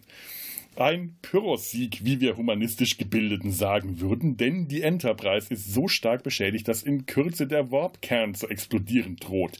Die Rumpfsektion wird evakuiert, die Untertasse trennt sich ab, der Rumpf der Enterprise explodiert, die Unterpreis unter. Ich habe hier wirklich unter. Nee, Unterpreis. Die Sprachregelung finde ich super, das behalten wir jetzt bei. Die, die Unterpreis. Die Unterpreis, also die Untertasse der Enterprise, wird von der Schockwelle erfasst und muss auf dem Planeten Not und Bruch landen. Sehr, sehr dramatisch. Ja, um das mit dem Pyrrhus-Sieg nochmal zu bemühen, Pyrrhus ähm, äh, antiker Feldherr, der äh, im dritten Jahrhundert vor Christi gegen die Römer einen Krieg geführt hat und in seinen Schlachten die Römer zwar besiegt hat, seine eigene Armee dabei so, so aufgerieben hat, dass er letztendlich deswegen verloren hat und den Ausspruch ähm, geprägt hat, wenn ich die Römer noch einmal so besiege, äh, sind wir verloren. Bildungsauftrag erfüllt. Es hat nichts genützt, denn gerade als sie verschnaufen und erleichtert feststellen können, dass sie a. unter freiem Himmel auf dem Planeten und b. alle noch am Leben sind, erwischt sie eine noch viel gewaltigere Schockwelle und löscht alle mit einem Schlag aus, denn Dr. Soren hat er geschafft, was er wollte. Er hat eine Rakete in die Sonne geschossen, die daraufhin planmäßig zur Supernova wurde und das kosmische Band umgelenkt hat. Soren und, und genau, Picard. Genau jetzt, jetzt, genau, ich kann den Finger drauf legen. Und genau jetzt ist der Punkt, wo der Film mich endgültig verliert. Ja, das ist so der Punkt, wo, ich, mir, wo ich mir immer denke, Abspann, Abspann, Abspann, Abspann. Verdammt. Da, da hat er mich kein Weihnachtsfilm. verloren. Ja, dann wäre es kein da, Weihnachtsfilm mehr. Genau. Ja, an, dem, an, an dem Punkt habe ich, hab ich, hab ich, hab ich das Schwerkraftfeld dieses Films verlassen und war Ich verstehe ja auch den ganzen Plan nicht. Warum setzt er sich nicht in ein Raumschiff und fliegt in das Band rein? Da kommen wir noch drauf. Ja. Soren und Picard, aber aus Gründen leider nicht Picards Crew, werden von dem Band erfasst und in den Nexus gezogen. Im Nexus erlebt Picard erstmal die kitschigsten aller Picard-Familienweihnachten, bis ihm aufgeht, das ist alles viel zu schön, um echt zu sein. Das ist alles nur geklaut. Das sind alle gar nicht meine. Er beschließt, hier wieder raus zu wollen, was wir ja wissen, total wahnsinnig, wahnsinnig schwer ist äh, was ihm jetzt aus Gründen überhaupt nicht schwer fällt, trifft auf eine Art manifestiertes Echo von Geinen, die ihn an einen weiteren Neuzugang vermittelt. Niemand Geringeres als James T. Kirk, ehemals verschollener ehemaliger Captain der Enterprise. Über Holz hacken, Rührei kochen, Hunde streicheln und ausreden, erkennt auch Kirk ganz schnell, dass das hier alles nicht echt sein, echt sein kann. Man erinnere sich bitte, es ist ganz, ich ganz, mich, ganz, ich, ganz ich habe gerade ein Déjà-vu einer, einer anderen Sendung. Ich habe gerade ein ganz schlimmes Déjà-vu von einer anderen Serie. Ich, ich, ich, mir, mir geht da gerade eine Theorie durch den Kopf. Mach mal weiter. Ich, ja, ich baue sie gerade aus. Das ist gut. Und Picard kann ihn überzeugen, mitzukommen, um nochmal die Welt zu retten. Es geht jetzt auch schnell. Ich bin, bin bald fertig. Praktischerweise verlassen Picard und Kirk den Nexus nur wenige Minuten, bevor das kosmische Band Picard und Soren aufgesammelt hat. Und zwar auch an eben derselben Stelle, auf der klapprigen Metallbrücke, neben der Raketenabschussvorrichtung. Zu zweit schaffen sie dann auch, was Picard alleine nicht fertiggebracht hat, nämlich Soren daran zu hindern, die Sonne zu beschießen, wobei Soren praktisch gleichweise gleich selbst mit in die Luft gesprengt wird. Allerdings zu einem hohen Preis. Kirk stürzt nach vollbrachter Heldentat zusammen mit der klapprigen Brücke ab und stirbt kurze Zeit später quasi in Picards Armen. Diesmal wirklich. Oder doch nicht? Bum, bum, bum. William Shatner hat dazu noch eine eigene Meinung gehabt. Dazu später mehr. Picard verscharrt Kirk lieblos, ich meine, bestattet Kirk respektvoll auf der Spitze des Hügels. Dann wird er, also Picard, aufgesammelt. Man kuscht nochmal durch die Überreste der Enterprise D, wobei Data seine Katze bergen und Gefühle zeigen und Picard sein Fotoalbum einsammeln und kluge Sprüche klopfen darf. Mit der Aufsicht aus Aussicht auf eine weitere Enterprise, die bestimmt bald gebaut wird, endet der Film. Dankeschön. So, Puh. Macht ein Fotoalbum wirklich Sinn, wenn man alles digital speichert? Äh, ja, für Picard schon. ja, für Picard ist, wirklich. Das ist Totschlagargument. Na, Picard mag auch keine E-Book-Reader. Stimmt. Ja, Picard Stimmt. ist da doch schon ein bisschen, also ich muss sagen, seine Einstellung zu äh, Medien ist dieselbe, äh, erklärt, glaube ich, sehr, sehr seine Einstellung zu Weihnachten und Familienleben. Das ja. hängt alles zusammen. Ja, also wenn es jemand gibt, der das äh, Prädikat altmodisch auf die Glatze gestempelt bekommen darf, dann ist das äh, Jean-Luc Picard. Das, das, stimmt, das stimmt wirklich. Ich würde sogar fast sagen, romantisch rückwärtsgewandt. Er ja, hängt an einer guten alten Zeit, die es so nie gab. Markus, hast du deine Theorie ausgearbeitet? Ja. Bevor du sie vergisst. Ich, ich habe noch nichts wirklich, aber irgendwo irgendwas, irgendwas ist mit dem Nexus und dem gesamten, der gesamten Handlung der PK-Serie. Ich, langsam, langsam habe ich irgendwie das Gefühl, die, die findet gar nicht in der Realität statt, sondern ist eigentlich darf ich, nur darf eine ich dir noch einen Baustein zu deiner Theorie ah. geben? Mhm. Hast du die Next Generation Folge gesehen mit, äh, mit Dr. Moriarty? Mhm. Hast du die Lösung für Dr. Moriarty gesehen? Ich habe sie nicht mehr im Kopf. Äh, sie, Sprünge. Sie bauen, sie bauen für ihn eine quasi eine Holodeck-Simulation des Universums und lassen ihn glauben, dass er aus dem äh, Holodeck geflohen ist. Und ja, genau. Also, also, also sitzt in PK in Wirklichkeit eigentlich eher in, in so einer Art Holodeck in einer betreuten geriatrischen Einrichtung. ja, also sie bauen für Moriarty damals einen, einen elektronischen Nexus. Und naja, wer sagt uns, dass Picard wirklich aus dem Nexus zurückgekommen ist? Genau, äh, äh, genau, ja. irgendwo an diesem mhm. Punkt hänge ich jetzt besonders, wenn ich genau. mir dann genau. noch diese wundervolle, wundervolle Welt mit, mit Riker und so anschaue, diese, ach ja. so herzerwärmenden, liebevollen Szenen. Stimmt. Schlecht geschneiderte Uniformen. Ja, aber vielleicht ist ja Riker in den Nexus geraten und seine Vorstellung von harmonischer, äh, von, von totalem Glück ist es, auf äh, seinem Hippie-Aussteigerplaneten Einhornpizza zu backen. ja, aber ich glaube glaub auch, ich, ich glaube auch Picards, Picards Vorstellung von Glück ist irgendwo, geht in diese Richtung, er, er kann sich auflehnen, er rettet das Universum und, und eigentlich ist er ja in der Rolle, die er da spielt, ganz glücklich. Auch wenn rund um ihn herum das Chaos zusammenbricht und ich, so. Aber er hat wieder eine Aufgabe sagen, und eine Bestimmung. Könnte, das wäre nämlich eigentlich der Denkfehler, weil das der Nexus ja so ein äh, Glück, ein Glücksgefühl ist, das, in das man sich einwickeln kann. Äh, ja, aber, aber Picard sagt. ist nur glücklich, wenn er gebraucht wird. Ja, ja, ja. stimmt. Und, und, und wann wird er gebraucht, wenn alles zusammenbricht? Da treffen sich Kirk und Picard. Felo, beide... du bringst mich gerade auf eine tolle Idee. Ich, ich gehe dann mal ganz kurz weg. Ich hole mir auch noch was Kurzes zu trinken. Ja, zum Wohl. Ich äh, kümmere mich hier gerade liebevoll um meinen Wodka-Vorrat.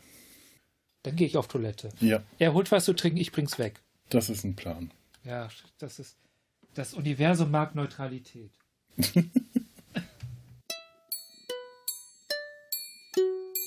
so, ähm, genau, um den Film jetzt hoffentlich etwas lustiger zu gestalten. Einmal ein Gin. Ich hätte ja noch was Gin von dem mit Zeug. Bärenjägerlikör übrig gehabt, aber habe ich jetzt vergessen. Genau, ich, ich habe nämlich auch gerade, jetzt gerade auch so ein kleines Fläschchen in die Hand. Ein Ficken. oh Gott. Kennt ihr den? Ficken? Im, Im süddeutschen Raum kennt man den eher als saurer Joster. Äh, ich wollte gerade sagen, ich, weil, ich, ich ja, kenne ich aber nicht als irgendwelche, irgendwelcher äh, Bärenlikör irgendwas. Platt. Zum Wohl. Bah. Bah, Schmeckt wie ein bäriger kleiner Feigling. Schmeckt nee, wie schon mal unterm Arsch aufbewahrt. Ah. So. Schmeckt wie alter Männer, kalter Männerschweiß. Und ich habe noch hier ein Jerbas stehen. Falls. Sehr schön. Nee, ich, ich, ich halte halt mich jetzt hier an meinen Hauswodka äh, auf, der, der muss ja auch weg. Und mische ihn mit Orangina, schön italienisch. Ah, ich wollte schon vorhin fragen, was du denn dort für ein ja, blutiges ist, Getränk ist sehr, trinkst. sehr rot. Weihnachtsmann. Klingonenblut. Ich habe könnte, man schön auf der, könnte man schön auf einer, äh, auf einer äh, Convention vermarkten. Klingonenblut. Ja. Ja, Klingonenblut müsste mehr Rosas drin sein. Aus Star Trek 6 wissen wir, Klingonen haben ganz rosanes Blut. So, so, so, jetzt äh, kommen wir mal wieder ähm, zurück. Zurück zum Film. Zurück zum Film. W wisst ihr noch, worüber wir gerade geredet haben, bevor wir aufgehört haben, drüber zu reden? Es ist ganz äh, schwer aus dem Nexus. Nicht wichtig. Dann, dann, dann, dann genau. behaupten wir jetzt einfach mal, alles ist zu diesem Thema gesagt. Und kommen mal an den Anfang vom Film, weil wir müssen jetzt nicht chronologisch uns durch den Film durchhecheln, da habe ich kein, keine Lust zu, aber äh, ich frage mich auch die ganze Zeit schon, ob jetzt meine Inhaltsangabe besser dazu geeignet war, den Leuten, die den Film nicht kennen, zu erklären, was im Film passiert. Ich fürchte nicht viel mehr, nur, nur länger. Nicht viel besser, nur hat länger gedauert. Aber egal. Ich mag ja den Anfang, den Prolog, den im 23. Jahrhundert. Das ist so meine Lieblingsstelle aus dem ganzen Film. Das ist das, was sich für mich immer noch am meisten nach Star Trek Kinofilm anfühlt. Und das andere ist halt TNG. Äh, TNG Kinofilm wird es erst mit der nächsten Enterprise für mich. Mit der D-Enterprise ist es immer noch äh, Fernsehen äh, im, im Breitformat mit anderem Licht. Ja, das, das hatte ich immer das Gefühl, dass es, obwohl da so ganz viele umgreifende Sachen passieren, wie zum Beispiel, dass wieder aufkehrende Nebenfiguren umgebracht werden, die Enterprise zerstört wurde, hat das Ganze so, immer so das Gefühl gehabt von einer langen Folge. Was halt auch einfach viel mit Erzähltempo, Timing, Nee, nicht einer lang, drei lange Folgen, drei lange Folgen, die aneinander geklebt wurden, wo irgendwie der Kleber ja. aber nicht gescheit funktioniert hat. Beziehungsweise aber ihr wisst, eine worauf ich hinaus will. Das, ist, das hat die, so, ja. so Serienausstrahlung noch. Also ich hatte immer das Gefühl, eine zu kurze Folge, nämlich die Geschichte am Anfang mit Kirk, ja. Auch im 23. Jahrhundert. Mhm. Das ist, finde ich, eine gute Geschichte. Da passiert was, das hätte ich gerne auserzählt, gespielt gesehen, äh, weil, weil das auch ein sehr würdiger Heldentod auch einfach für ihn ist. Also eigentlich passt das alles, was mir da erzählt wird. Ja, Vom Gefühl, wird von einer Brücke erschlagen. Nein, nein, nicht der wird von wird einer von Brücke, Brücke erschlagen. Ach so, du meinst ganz am Anfang, wie genau. Kirk verschwindet, als er die mhm. nächste Enterprise rettet. Ja. Den Heldentod, der ja, 78 Jahre lang äh, ja. Kirk gestorben war, ja. bis er dann wiedergefunden das, und das, das ist eigentlich auch eine ganz klassische Fackelübergabe, die da passiert. Ja, mir hätte es ja auch wirklich gereicht, wenn das mir auserzählt worden wäre, dass Kirk jetzt nicht nochmal auftaucht, aber hätte man Dr. Soren zum Beispiel stärker in diese Geschichte am Anfang eingebaut, wäre eher der, der Staffelstab gewesen, der überreicht worden wäre. Man hätte diese Zeitreise, diesen Nexus-Quatsch gar nicht machen müssen. Man hätte Kirk nicht nochmal wiederbringen müssen. Man hätte einfach Dr. Soren diesen gemeinsamen Faktor sein lassen können. Und das hätte für mich viel besser funktioniert. Und diese ganze, äh, die ganze Geschichte am Anfang, das ist, das ist eine toll. Kirk wird ja wirklich seit dem ersten Kinofilm demontiert. Also diesen, dieses, diese Heldenfigur, der er der Serie auch nie so richtig hundertprozentig war, aber schon äh, sehr stark zumindest noch.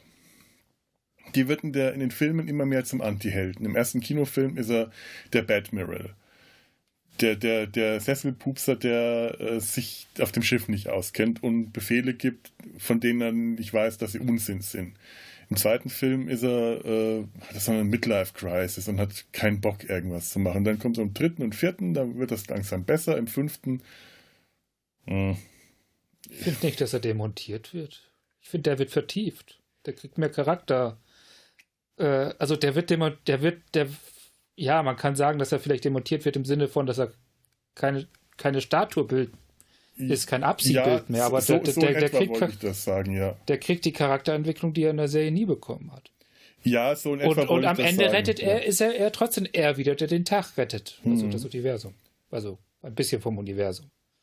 Sein, sein äh, Heldenabbild wird, äh, wird angekratzt in den, in den Filmen. Und äh, das haben wir hier auch wieder. Er ist trotzdem der Held, aber er ist jetzt halt auch ähm, so, so ein Anti-Held. Er ist der, Ruheständler, der äh, zu einer Einweihungszeremonie eingeladen wird und sich aber deplatziert und fehl am Platz fühlt und du merkst bei allem, dass er hier nicht sein will, aber man also und halt dann am Schluss trotzdem der Held ist, der den Tag rettet, wo man ihm das eigentlich nicht zutrauen dürfte. Und trotzdem sich alle auf ihn hoffen. Obwohl alle auf ihn hoffen, sollte man ihm das als Ruheständler äh, faktisch gesehen nicht zutrauen, weil sein ganzer Auftritt bis dahin auch eher der eines unbeholfenen, äh, eher unbeholfenen Menschen ist, der da rumsteht und sich nicht weiß, was er hier eigentlich machen soll und, und uh, sich unwohl fühlt. Der Film hat es ihm ja auch in der ersten Version gar nicht zugetraut. Ja. Also der Heldentod ist ja nachgedreht, nachgeschoben. Der, der Heldentod am Ende vom Film. Ich rede jetzt immer genau. noch vom, vom Prolog. Also oh, für mich ist bist der, mir zu kompliziert. Nein, ich meine ja. mit dem Heldentod, den Kirk am Anfang stirbt, am Anfang des ja. Films, im 23. Jahrhundert. Das ist für mich, das wäre für mich der Heldentod gewesen, der Kirks würdig gewesen wäre. Ja, das, wie, das ist ja auch, das wäre auch nur schon eine gute Fachübergabe zu B gewesen. Eben, genau das meine ich. So, ich reiß euch noch mal raus und danach seid ihr dran. Ich kann nicht mehr eingreifen, weil ich tot bin. Ja. Und wenn man ihn später noch eine schicke Beerdigungsszene wie, wie aus, aus Batman, die 60er Jahre Serie gegeben und dann äh, ja. Und ich, ich habe auch das Gefühl, dass Captain Harriman hier ähm, sehr zu Unrecht als, als der junge Trottel dargestellt wird. Ich meine, der, ich, ich würde ich, ich fände es jetzt nicht mal verwunderlich, wenn der gar nicht äh, wirklich Captain der Enterprise dann wäre im, äh, äh im Endeffekt, sondern nur so der äh, Proforma-Captain dieser Zeremonie. aber das ist ja die, aber trotzdem ist das die Erzählung, dass er quasi jetzt gerade. Ja, aber selbst, selbst wenn er später ja. der Captain ist, ist es halt, solange dieses Schiff noch nicht einsatzbereit ist, ähm, keine Ahnung, jetzt stell dir, kannst du ja auch alles möglich weiter, weiterführen. Äh, ein, ein, Automechaniker, der, keine Ahnung, gerade dabei ist, die Bremsen zu montieren und auf einmal heißt es, du musst jetzt losfahren, äh, gib Gas, der wäre natürlich auch von der Situation wahrscheinlich überfordert und würde erstmal sagen, äh, Moment, äh, ich kann jetzt hier nicht. Ähm, Genau das meine ich nämlich auch. Captain Harriman wird hier zu Unrecht als unfähig dargestellt. Dabei ist er eigentlich. Dabei hat er eigentlich gar nicht die Mittel, um fähig zu sein, weil äh, ich, ich kann nichts machen, solange ich nicht das Werkzeug dazu habe. Hm. Ja, Ganz das genau. Ist, und das sagt er ja auch. Der, der wird halt der Neuling an dem Maß des alten Hasen gemessen. Und das ja. funktioniert natürlich nicht. Ja, aber auch aufgrund der Situation nicht, ja. Denn, denn der Neuling weiß ja, wie das Schiff beschaffen ist. Es ist wirklich wieder wie im ersten Film. Der neue junge Captain weiß, wozu sein Schiff in der Lage ist, nämlich zu nicht viel außer einmal um den Block fahren, was ihm wahrscheinlich auch nicht gefallen hat, aber äh, entweder ist er wirklich nur so ein Zeremonien-Captain, der jetzt einmal da, dafür eingesetzt wird, oder er ist halt der Captain, der von der Admiralität gedrängt wurde, äh, so, wir müssen das Schiff jetzt einweihen, wir haben alle schon bestellt, jetzt mach mal, auch wenn das Schiff noch nicht fertig ist und er halt dann mit unguten Gefühlen. Ich meine sogar, das, ich meine sogar, das ist, das ist typisch, das ist typisch das so, dass wenn solche Schiffe, Genau. Wenn solche Schiffe oder, oder wenn ein Militärschiff, wie auch immer, in, in Einsatz genommen wird, ist diese oder wenn ein Kernkraftwerk in Betrieb genommen wird oder sonst wo, dann ist diese Zeremonie immer im Vorfeld, weil effektiv, wenn das ganze Gerät in Betrieb genommen wird, hat man ganz andere Sachen zu tun, als sich um ein paar äh, äh, Admirals oder sonst was zu kümmern, mhm. die dort ähm, die jetzt hier das, äh, das Band durchschneiden wollen oder so. Oder äh, im Prinzip, oder es ist halt umgekehrt wie ähm, bei bei der klassischen Öffnung von den Atomkraftwerken. Da gab es früher dann, also man wird heutzutage hier eh nicht mehr gemacht, aber früher im, im Fernsehen gab es dann halt so Szenen, wo irgendwelche russischen Minister und sonst was dann auf den großen roten Knopf drücken und dieses Kraftwerk in Betrieb nehmen.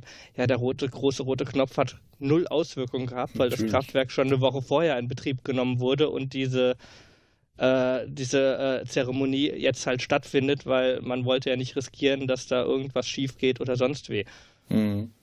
Das, und das hier wird halt der Fall sein, es ist, ein, es ist ein normaler Vorgang, das Schiff wird, das Schiff muss noch bestückt werden und, und, und keine Ahnung, Photonentorpedos müssen geladen werden und sonst was. Und, und wenn du gerade mit den wichtigen Dingen beschäftigt bist, brauchst du keine Kamerateams, die jetzt hier rumspringen und Filme machen wollen.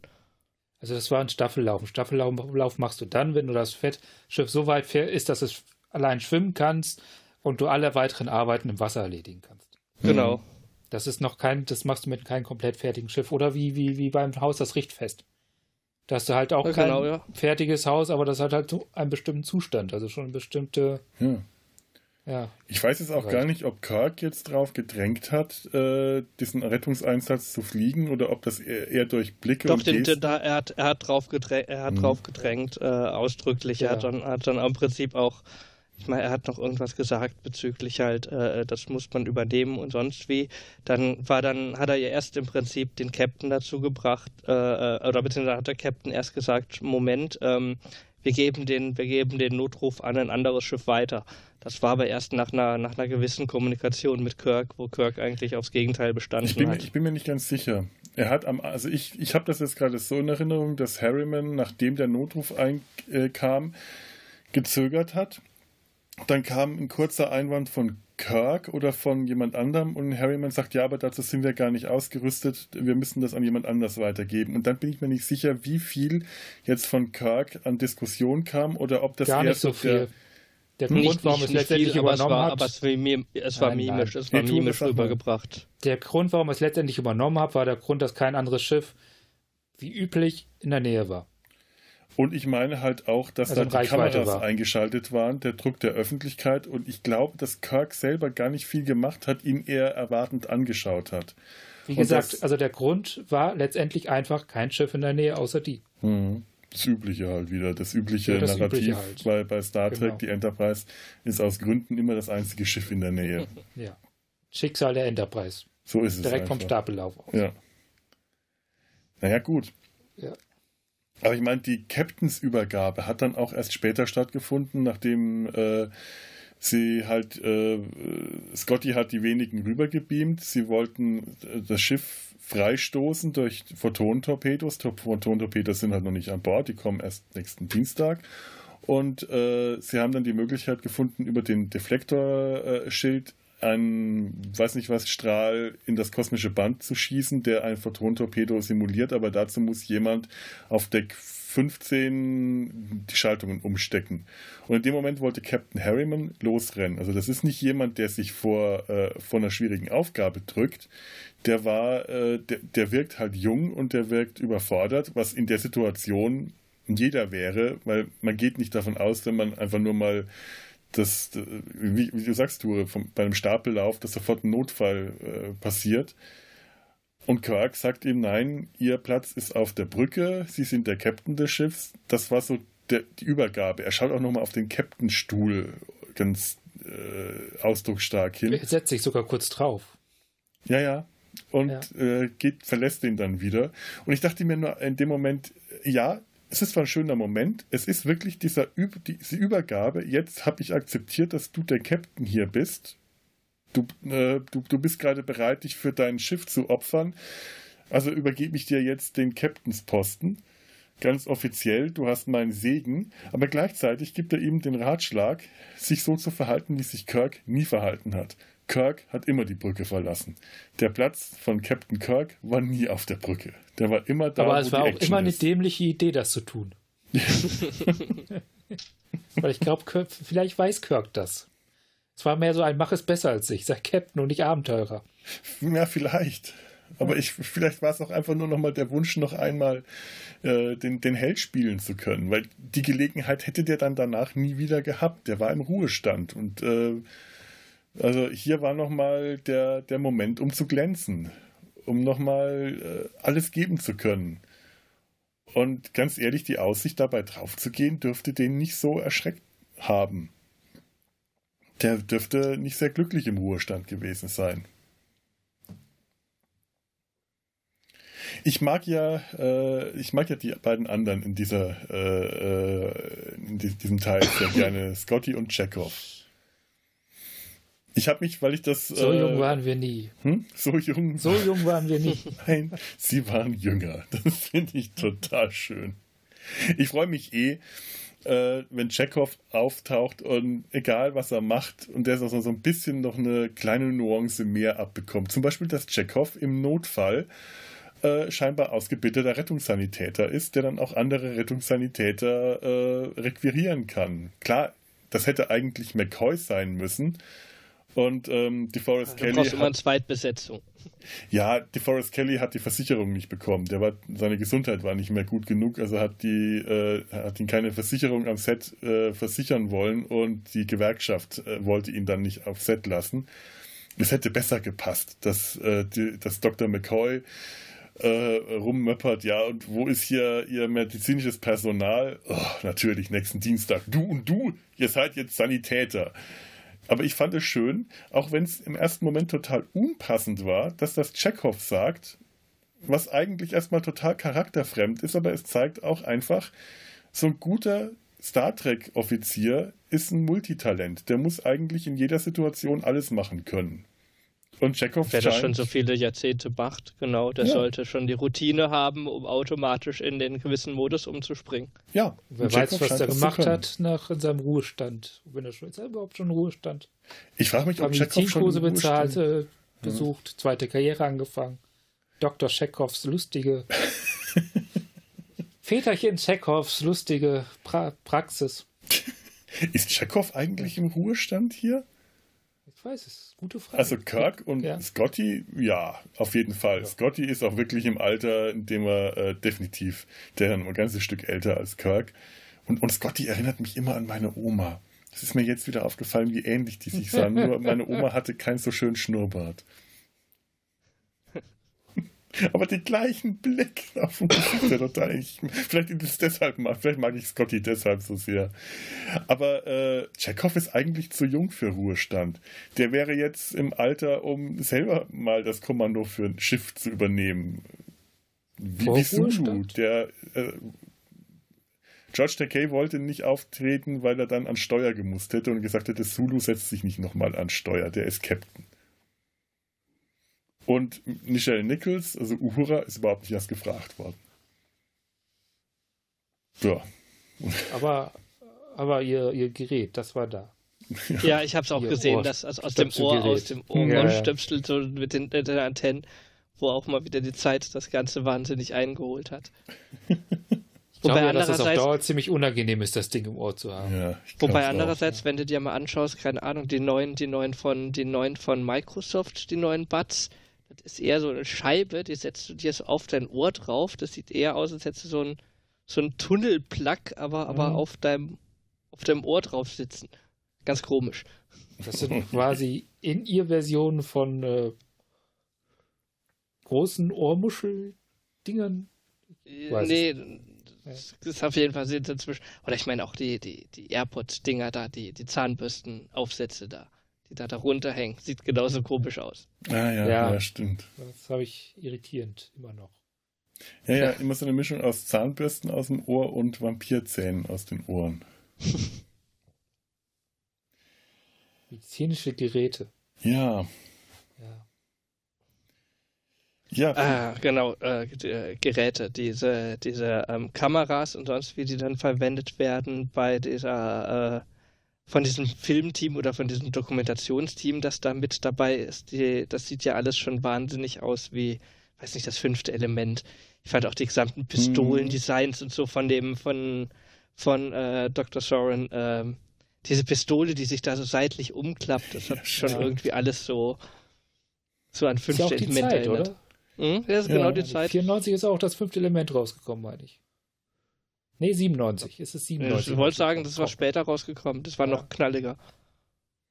Ja, das war ja auch äh, Luc, Luc Besson ist. Äh, ja. Ja, bestimmt, aber ich mochte das auch. Das, das war zum ersten Mal, dass man sowas erlebt hat im Star Trek-Universum, dass es sowas echtes wie eine Fernsehreportage Reportage gab, dass da Fernsehjournalismus betrieben wurde. Das hat das für mich damals äh, ungefähr genau so auf ein neues Level geholt, wie, wie am Anfang der Flug von der, der Champagnerflasche durchs Weltall. Ich weiß noch, als ich den im Kino gesehen habe, da war ich total geflasht. Da dachte ich, wow, das habe ich ja noch nie gesehen. Naja, gut, aber. Schauten wir das überhaupt Fernsehen? Hm. Das dann noch? Das wird irgendwie auf dem Holodeck dann übertragen. Ja. Oder den Holoprojektor. Da, wo sich Reika dann äh, Holoprojektionen von laute spielenden jungen Frauen normalerweise anschaut. Da läuft das dann. Da sieht man dann Kirk äh, schwitzen und stammeln. Was machen die ganzen Holofiguren eigentlich, wenn sie gerade nicht arbeiten müssen? Das habe ich mich schon als Kind immer gefragt ja. von den kleinen Leuten im Fernseher.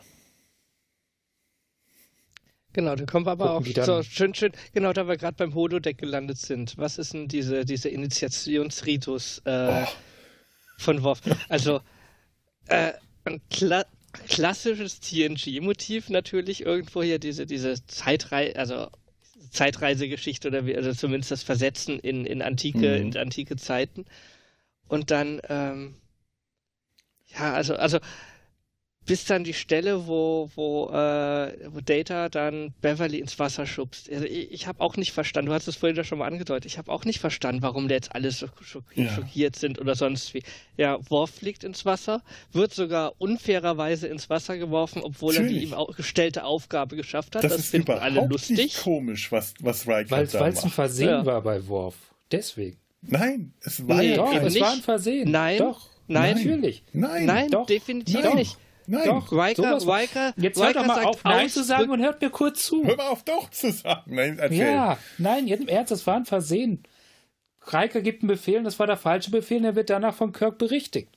Äh, nicht von Kirk, also sondern von Picard. Also im Deutschen das war ein Versehen. Er, er hat einfach einen schlechten Befehl gegeben, die der Computer falsch interpretiert hat. Nee, nee er, wollte, er wollte, dass die Planke, er wollte, dass die Planke entfernt wird. Naja, der so, wollte, äh, dass die Planke eingezogen wird und hat mhm. gesagt, entfernt die Planke. Ja. Nee, der während hat da drauf steht, das ziehst, du, ziehst, da bin, da du kannst eine Planke aber doch nicht einziehen, während da jemand draufsteht. Das, das Ding ist, ist ja nicht irgendwo auf einem, auf einem, auf einem Kugellager gelagert. Ja, das aber Ding es ist trotzdem, ich, ich bin fest davon überzeugt, dass die Erzählung ist, dass es ein Versehen war, sonst hätte ja Picard Reike auch nicht korrigieren müssen. Ja, nein, also da lese ich, da, ja. da, das lese ich ganz ja. anders aus der Reaktion, also wie sich Riker verhält.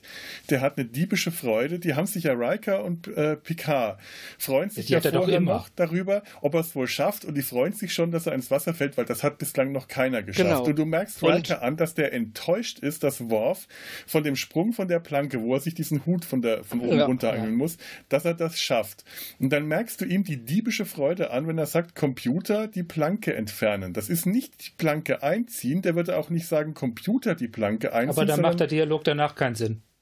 Ne, und, und nee, nee, Moment. Doch, und Picard, zwar, und zwar Picard, Picard möchte Scherz. eine höhere Immersion. Und zwar Picard möchte, dass auch die Fachausdrücke für diese Situation verwendet werden. Und das ist nicht, eine Planke wird nicht entfernt, eine Planke wird eingezogen. Nein, derjenige, der hier einen guten Scherz macht, ist nämlich Picard. Der sieht diesen schlechten Scherz von Riker, der einfach nur auf Kosten von Worf die Planke hat entfernen lassen, damit Worf dann doch noch ins Wasser fällt. Worf, der sich enttäuscht, äh, also, äh, Riker, der sich enttäuscht gesehen hat, dass Worf nicht ins Wasser gefallen ist, lässt den Computer einfach die Planke wegfällen, damit Worf ins Wasser fällt. Picard erkennt das als Scherz, lacht aber nicht laut los und sagt dann, Sie haben da was falsch gemacht. Das heißt Planke einziehen. Das ist der Scherz gewesen. Das ist der trockene... Dann macht, dann macht aber die ganze Szene, dann macht das Entsetzen über Data tatsächlich keinen Sinn. Es, also, ja, aber nein, nehmen wir zwei verschiedene Szenarien. Szenarien ne, warte mal, warte, warte mal. Zwei verschiedene Szenarien. Szenario Nummer eins, es ist ein Versehen und Data wirft Beverly äh, bewusst ins Wasser. Dann macht das über Data, was machst du da? Sinn. Ist es ein Versehen, die Flanke 1, äh, dass, dass Worf ins Wasser fällt? ist, nee, ist es kein Versehen, sondern ist bewusst, dann macht das Entsetzen über Datas Verhalten keinen Sinn. Also, äh, so wie Riker sich ja. hier verhält, so wie das geschauspielert ich ist, weiß, was ist du meinst, äh, aber wie gesagt, dann macht dann kann das kein Versehen gewesen sein. Und, doch, äh, natürlich kann das ein Versehen. Es ist auch scheißegal, wir nehmen es unterschiedlich wahr, aber das Auskommen der Szene, ob man jetzt entsetzt über Datas Verhalten ist oder nicht, ob das jetzt Sinn macht, ist abhängig davon, ob, die, ob der erste Teil der Geschichte ein Versehen war oder nicht.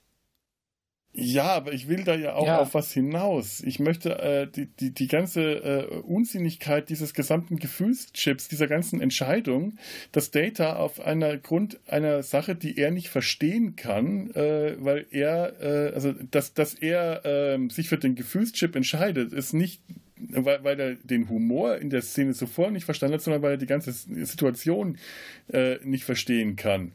Und dass die äh, anderen äh, entsetzt über Datas Verhalten sind, der eigentlich das gemacht hat, was Beverly ihm gesagt hat, nämlich spontan das Unerwartete machen, nachdem sie ihm den, diesen blöden Tipp gegeben hat, äh, weil sich das nämlich meiner Meinung nach nicht auf den, das Missgeschick von Worf bezieht, dieses äh, reine, ähm, diese reine Schadenfreude, dass ihm jetzt etwas passiert ist, was eigentlich nur ein Versehen ist. Da verstehe also da bei sowas lache ich nicht.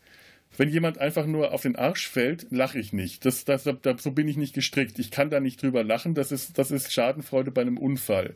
Wenn allerdings da eine Absicht dahinter steckt, nämlich dass Riker mit Absicht diese Planke entfernt, um Worf 1 auszuwischen, dann wäre das Lachen der Crew gerechtfertigt, weil die nämlich dann diesen fiesen, bösen, äh, boshaften Scherz von Riker, äh, der nicht meine Sorte von Humor ist, aber den gutieren die dann mit dem entsprechenden Applaus, nämlich mit Gelächter. Die verstehen dann den Scherz als wir Scherz. Die, die, ganze, die ganze Sache vollkommen unterschiedlich. Komplett.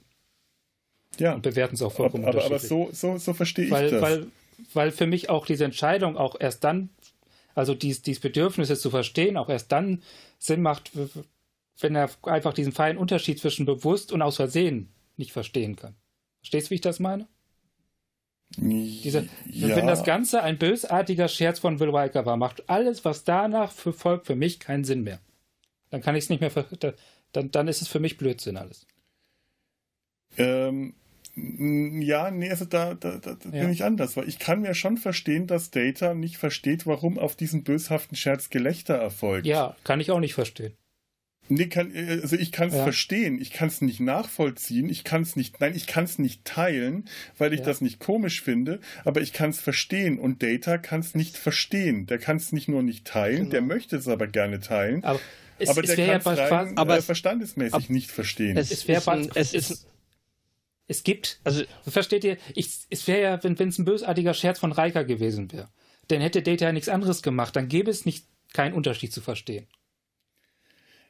Genau darauf will ich hinaus. Ja, also genau ich glaube, das meine ich. du, du äh, erkennst da gerade etwas, das, äh, das, das da nicht ist, um diesen. Für mich ist das ein Filmfehler letzten Endes. Nichts anderes ein Filmfehler, der diese Handlung vorantreibt, aber, ähm, aber die Tatsache, ich, ich, möchte das, mit diesem Filmfehler nicht äh, richtig erklären, indem ich da etwas hineinlese, was ich ja, aber nee, nicht Moment, erkennen Moment, kann. Moment, Moment. Da, dadurch, dass wir beide, äh, dass wir das ja schon unterschiedlich auffassen. Ich, ich glaube dir, dass, dass, du das auffasst. Nein, du nein, lass, lass, lass, lass, mich, lass mich doch mal, dadurch, dass wir es unterschiedlich auffassen, muss es ja gar nicht zwangsläufig ein Filmfehler sein, sondern einfach nur eine undeutige Erzählung.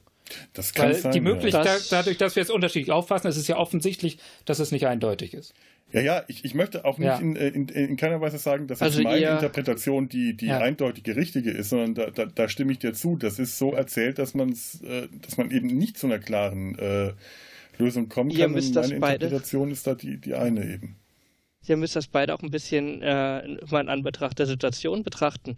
Und zwar, es wird ja auch vorher schon gesagt, es ist die Aufnahme von Worf in den, in, äh, auf das Schiff zu dem, zum Personal.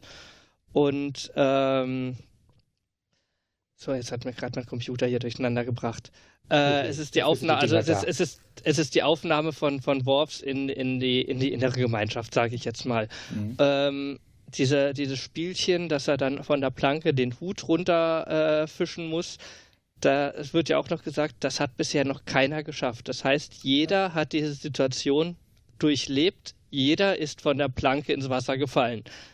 Jetzt hat es einer geschafft und dann wird ihm die Planke unter den Füßen weggezogen. Natürlich johlen dann jetzt alle, weil einfach ähm, alle anderen haben es auch durchgemacht. Gott, er ist ins Wasser gefallen. Ha, ha, ha. Und, und es war gerade ein kleines Ereignis, ein kleines, kleines Ritual. Und zu dem Ritual gehört eigentlich, dass man ins Wasser fällt, weil diese, dieser Hut so hoch hängt, dass man es nicht schafft. Ja. So, er hat es geschafft. Dann muss man halt irgendwie ein bisschen an den Spielregeln drehen, damit er jetzt halt auch dieses Ritual durchgeht, dass er ins Wasser fällt.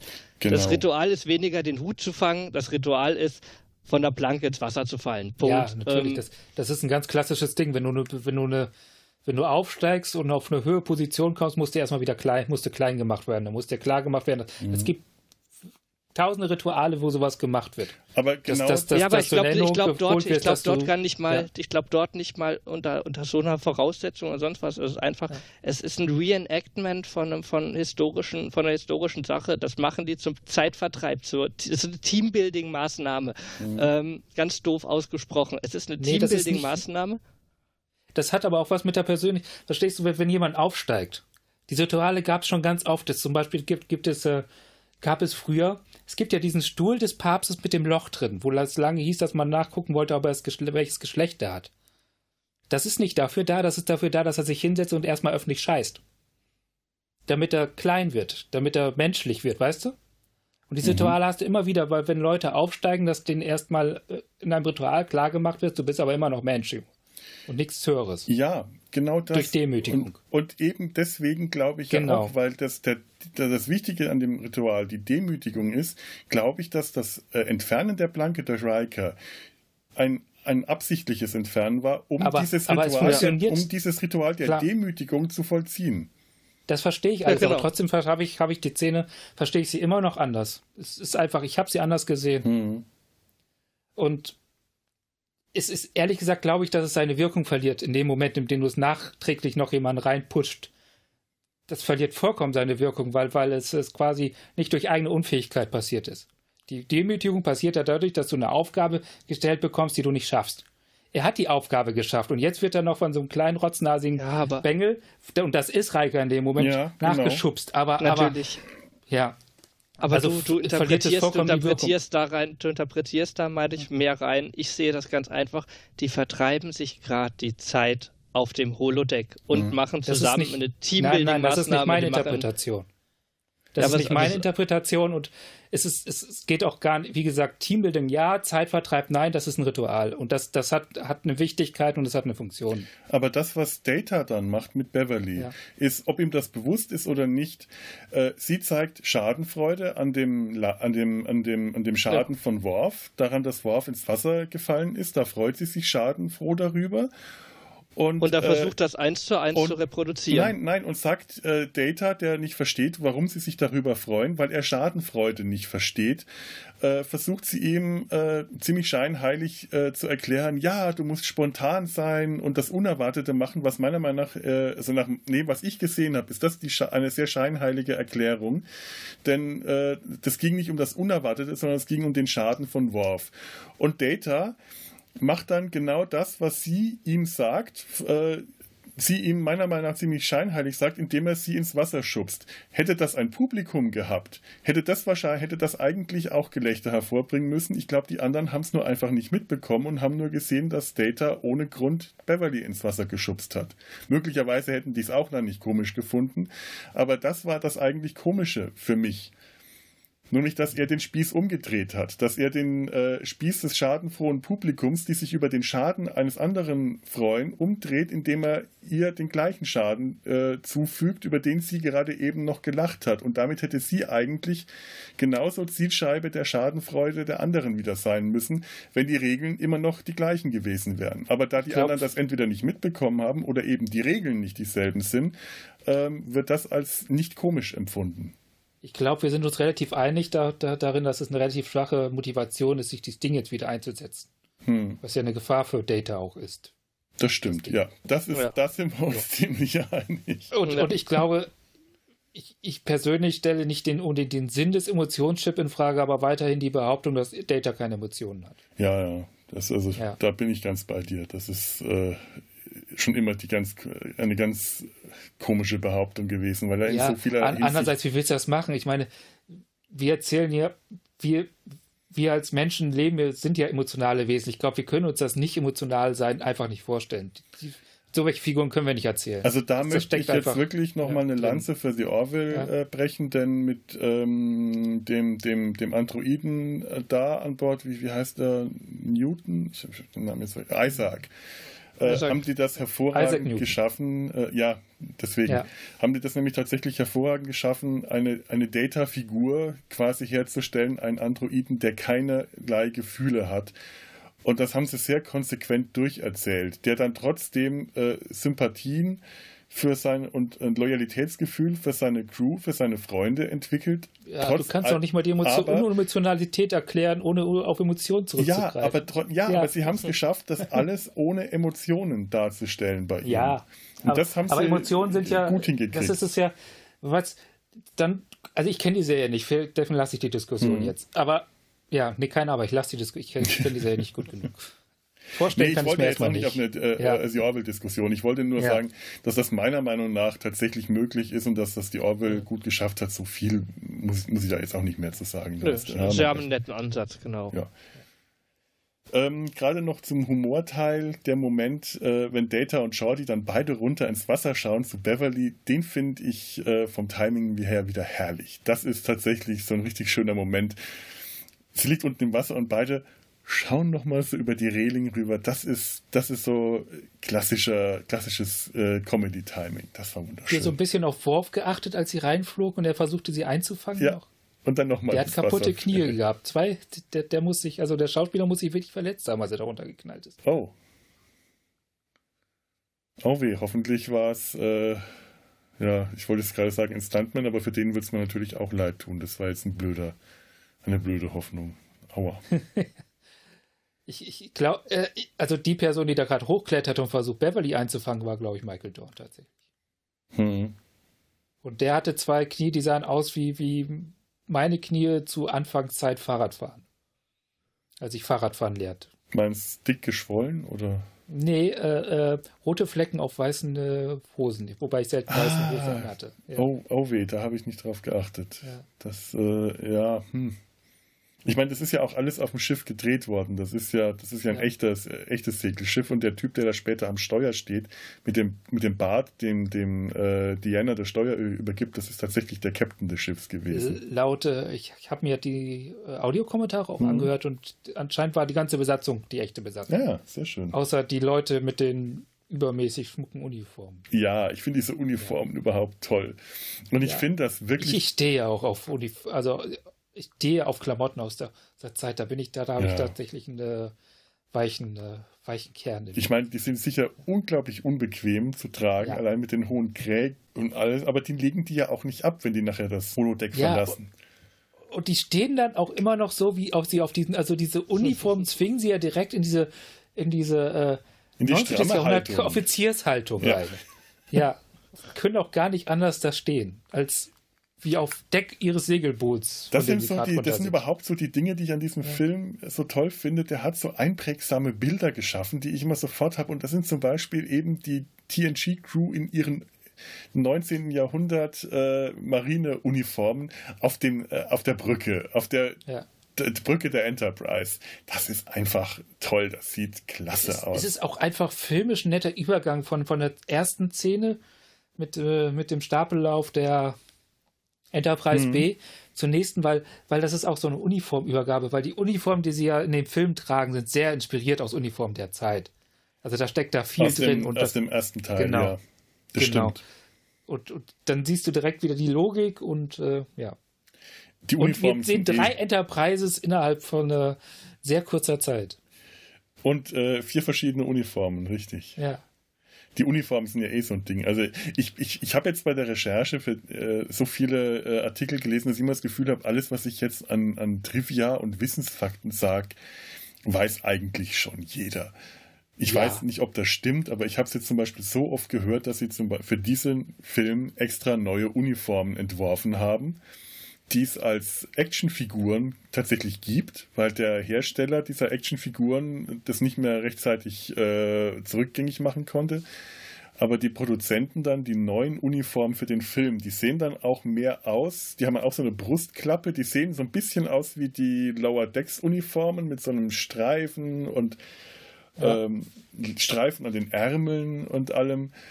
Sahen dann aber scheinbar echt kacke aus und man hat sich dann entschieden, äh, die Deep Space Nine Uniformen zu nehmen, beziehungsweise die TNG Serienuniformen und das dann abzuwechseln. Und das hat man Beziehungsweise so gibt es so einen Übergang. Mhm. Also nach und nach wechseln sie ihre Uniform. Ja. Man sieht es bei Reika wunderbar. Der hat nämlich eine Uniform an, die definitiv nicht passt. Ja, das ist die von ja. Avery Brooks gewesen, weil es gab, das war so im letzten Moment und die hatten halt ihr Budget für so viele Sachen schon aufgebraucht, weil das ja. waren Leute waren, die dann echt nicht so viel Erfahrung hatten, dass kein Geld mehr war für, um für alle äh, Leute die neuen Uniformen zu schneidern. Also haben die zum Teil die alten TNG-Uniformen getragen, zum Teil dann Uniformen aus Deep Space Nine von anderen aufgetragen. Worf hat zum Beispiel gar keine. Der hat nur seine ja. alte an, weil es keine in seiner Größe gab bei Deep Space Nine. Riker hat die von. Ja, ja, der, es gab nichts. Es muss ja noch nicht mal die richtige Größe, nicht nur die richtige Größe, sondern auch die richtige Farbe. Man kann ja Riker zum Beispiel nicht in was Senfgelbes reinstopfen. Eben.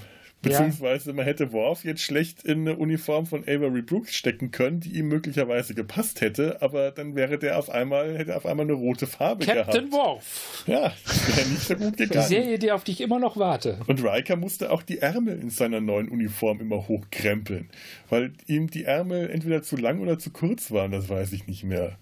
Und Jordi hat die von Cone Mini bekommen, von O'Brien. Und die muss ihm total zu weit gewesen sein. Ist mir ja, das glaube ich. Es gibt mehr Cole Mini als. Äh, äh als LeVar Burton, ja. ich, wobei ich es auch nicht ganz verstehe, warum sie es gemacht haben. Also, wenn sie eh schon die alten aufgetragen haben, hätte man es einfach den Film lang durchziehen können. Eben. Und im nächsten. Also, das ist so, ich glaube, da, da hat man was vorgehabt, das hat nicht geklappt und da hat man versucht zu, interpret, äh, zu interpretieren, zu. Äh, na, wie heißt das? So improvisieren, improvisieren. und hat dann übersehen, dass man es einfach lassen kann. Ja. Ja, äh, also, unerfahrenes, unerfahrenes Team halt, das von der Aufgabe überfordert ist. Die ja. hatten sicherlich noch vorgehabt, irgendwie eine Szene vielleicht reinzunehmen, wo dann die neuen Uniformen eingeführt werden und sonst wie. Und das ist dann halt alles dem, beziehungsweise erstmal erstmal dem, dem Storywriting zum Opfer gefallen, dem, dem Straffen vom ganzen, von den ganzen Ideen, die man hat und am Schluss vielleicht sogar noch dem Schnitt. Mhm. Man ich muss auch dazu sagen, das Team war einfach auch, also viele Leute, die an diesem Team, an diesem Film beteiligt waren, waren auch an, der, die, an Next Innovation und an deren Abschlussfolge beteiligt. Und das ist fast sich zwar nicht direkt überlappt, aber es war nicht viel Zeit dazwischen. Das heißt, diese Leute waren unter Stress und unter, unter die waren total überarbeitet. Die sind eigentlich ja. von den Dreharbeiten von Next Generation, von der Fernsehserie, fast nahtlos zur, zur Kinofilmproduktion übergegangen, mit einem winzigen, mit einer winzigen Pause dazwischen. Also das hat sich für die nicht nach was großen Neuen angefühlt, sondern es ging einfach ineinander über. Und es muss auch dementsprechend äh, chaotisch alles gewesen sein. Und das merkt man halt auch leider dem Film dann sehr stark an. Du merkst bei den Uniformen, zum Teil passt das einfach nicht, weil We der Wechsel von den Uniformen an, an Stellen ist, wo du sagst, die haben jetzt von der einen Szene zur anderen die Uniform gewechselt, dazwischen können aber nur Minuten vergangen sein. Das ist zum Beispiel, wenn Data in 10 vorne dieses Getränk trinkt, das er ekelhaft findet, sich total drüber freut. Und Schöne Szene, die macht Spaß. Die super. Und ja. kurze Zeit drauf im Observatorium trägt er dann die neue Uniform. Aber Wobei da wir nicht genau wissen, wie viel Zeit dazwischen wirklich vergangen ist, oder? Also nachdem, wie es erzählt wird, kann nicht viel Zeit ja. vergangen sein, weil es muss relativ kurz darauf geschehen sein. Und ich kann Außerdem mir das nur ein vorstellen. Android kann sich wahrscheinlich sehr schnell umziehen. Ja, viel, wahrscheinlich viel hat er sich die, die, alte Uniform bekleckert mit irgendwas, was er ekelhaft fand und hat das ausgekotzt oder hat sich dafür du, du, musst, du musst ja auch bedenken, die, die werden ja sicherlich nicht alle zeitgleich ausgeliefert. Da kam dann die kleine Amazon-Drohne vorbeigeflogen und hier, Data, hier ist deine neue Uniform und Data hat dann seine neue Uniform entgegengenommen, dein, den Empfangsschein quittiert und ist dann direkt in seine Kabine gegangen, um sich umzuziehen. Die Weil jetzt muss er ja die neue Uniform tragen. Jetzt steht sie ihm zur Verfügung. Die werden doch bestimmt repliziert, die neuen. Und vielleicht ist es abhängig davon, ob du jetzt die neue schon anhast oder nicht, ob du noch genug Replikator Gutscheine übrig Ja, nee, also, also, also auch in dem Fall würde ich sagen, dann muss ein Update eingespielt werden. Und ich meine, jeder, der mit Microsoft zu tun hat, weiß, dass die Updates nicht gleichzeitig eingespielt werden, sondern immer unterschiedlich. Ein paar Stunden liegen manchmal zwischen den also beispielsweise heute Mittag um 12 Uhr hat mein ein, einer Laptop sich gemeldet. Jetzt vor einer halben Stunde meldete der andere sich mit dem gleichen Ach so Update. meinst du, dass das nicht jedes Gerät gleichzeitig kriegt? Ja, ja klar. Weil, weil du, brauchst musst ja, ja schließlich den, den, den, die Bandbreite reduzieren, weil du kannst jetzt nicht ja, nur, nur noch Updates verschicken für die ja, nächste halbe Stunde. Das ist übrigens etwas, was Karin und ich mal überlegt haben, so im Sinne von, wie läuft das überhaupt mit Computer- und Informationsupdates? Wir wissen ja, dass zum Beispiel die, die, die, äh, je nachdem, wie weit sie weg sind, kann, hast du ja schon eine recht große Zeitverzögerung zwischen Nachrichtanfang und Antwort bei, bei Star Trek. Und unsere ja. Vermutung ist, dass jedes Mal, wenn zwei Schiffe sich treffen, dass sie dann gegenseitig direkt einen automatischen Informationsaustausch bekommen. Verstehst du, wie ich das meine? Dass, ja, dass, sicherlich. Dass, dass die News austauschen und vielleicht verbreiten sich so auch die neuen Uniformen. Das dass, dass die gar nicht Sinn, so alle ja. so, so, zentral rausgestreamt werden, sondern die, die Schiffe sich gegenseitig treffen und dann also, also, gibt es Informationsaustausch genau. und dann blinkt irgendwo bei denen zu Hause im Quartier was auf. Es ist eine neue Uniform für sie verfügbar. Soll ich sie das jetzt replizieren oder erst morgen früh? So, sogar, sogar das hat ja. Microsoft schon im heutigen Zeitalter umgesetzt, weil schließlich äh, äh, die Updates werden ja nicht nur von einem Zentralrechner weitergereicht, sondern die werden ja auch inzwischen unterhalb der User äh, weitergeladen. Ach, das wusste ich nicht.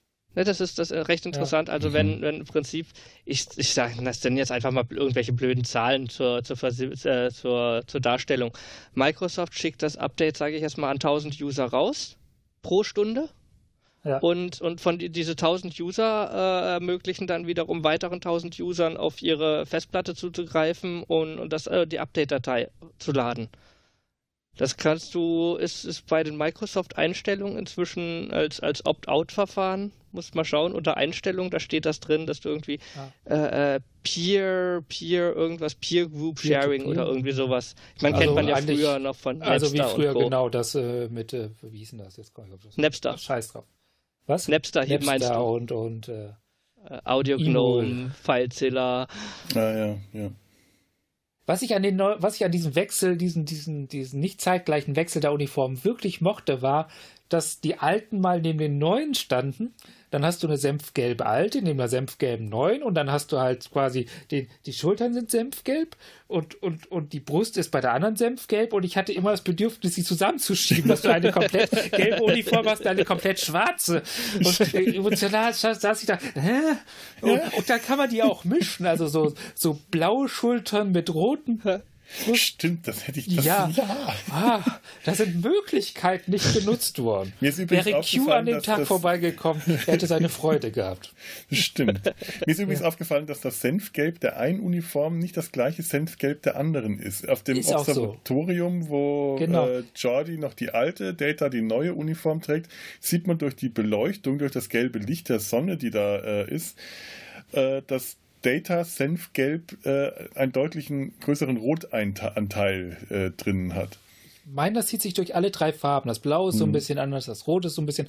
Ja. Und ich meine auch, die, also das ist jetzt aber wirklich nur so optischer Eindruck und der ist schwer, weil wir inzwischen Next Innovation in HD haben. Also wir sehen die Uniform recht genau. Mhm. Deep Space Nine aber halt nicht. Aber ich habe so das Gefühl, dass es auch nicht dasselbe Material ist. Ja, das, ja. ja, ja, es wirkt tatsächlich so. Äh, das Bisschen stimmt. schlabbriger, ne? Mm, mm. Bei Deep Space Nine.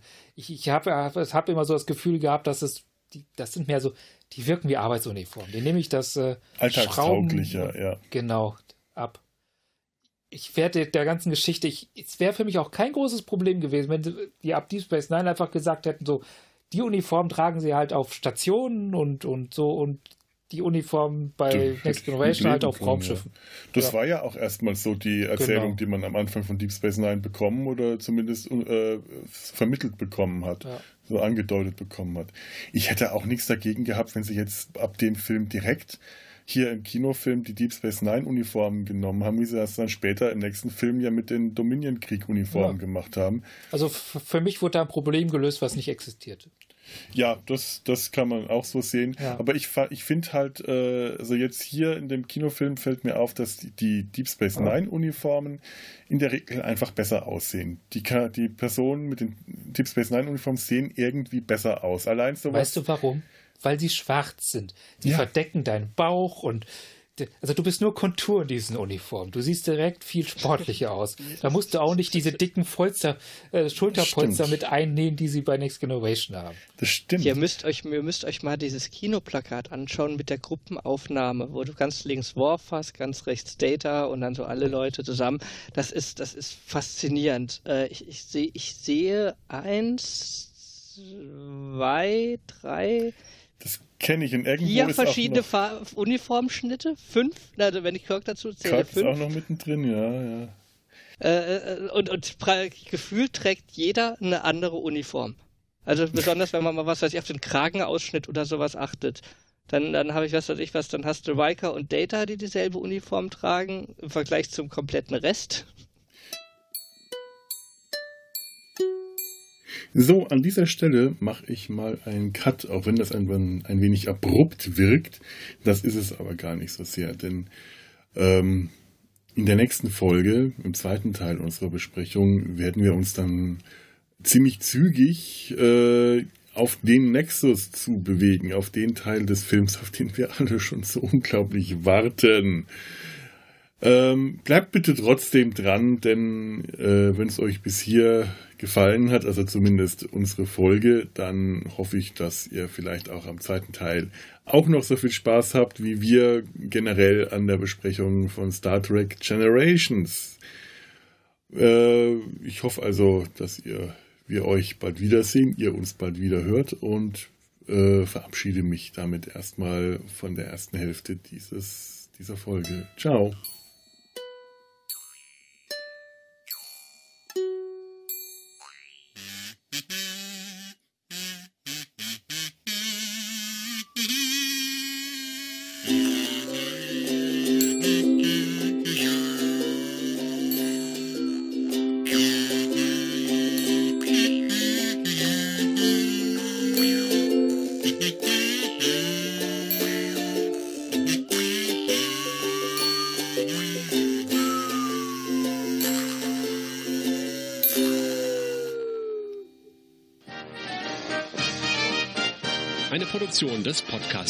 Produktion des Podcast Imperiums.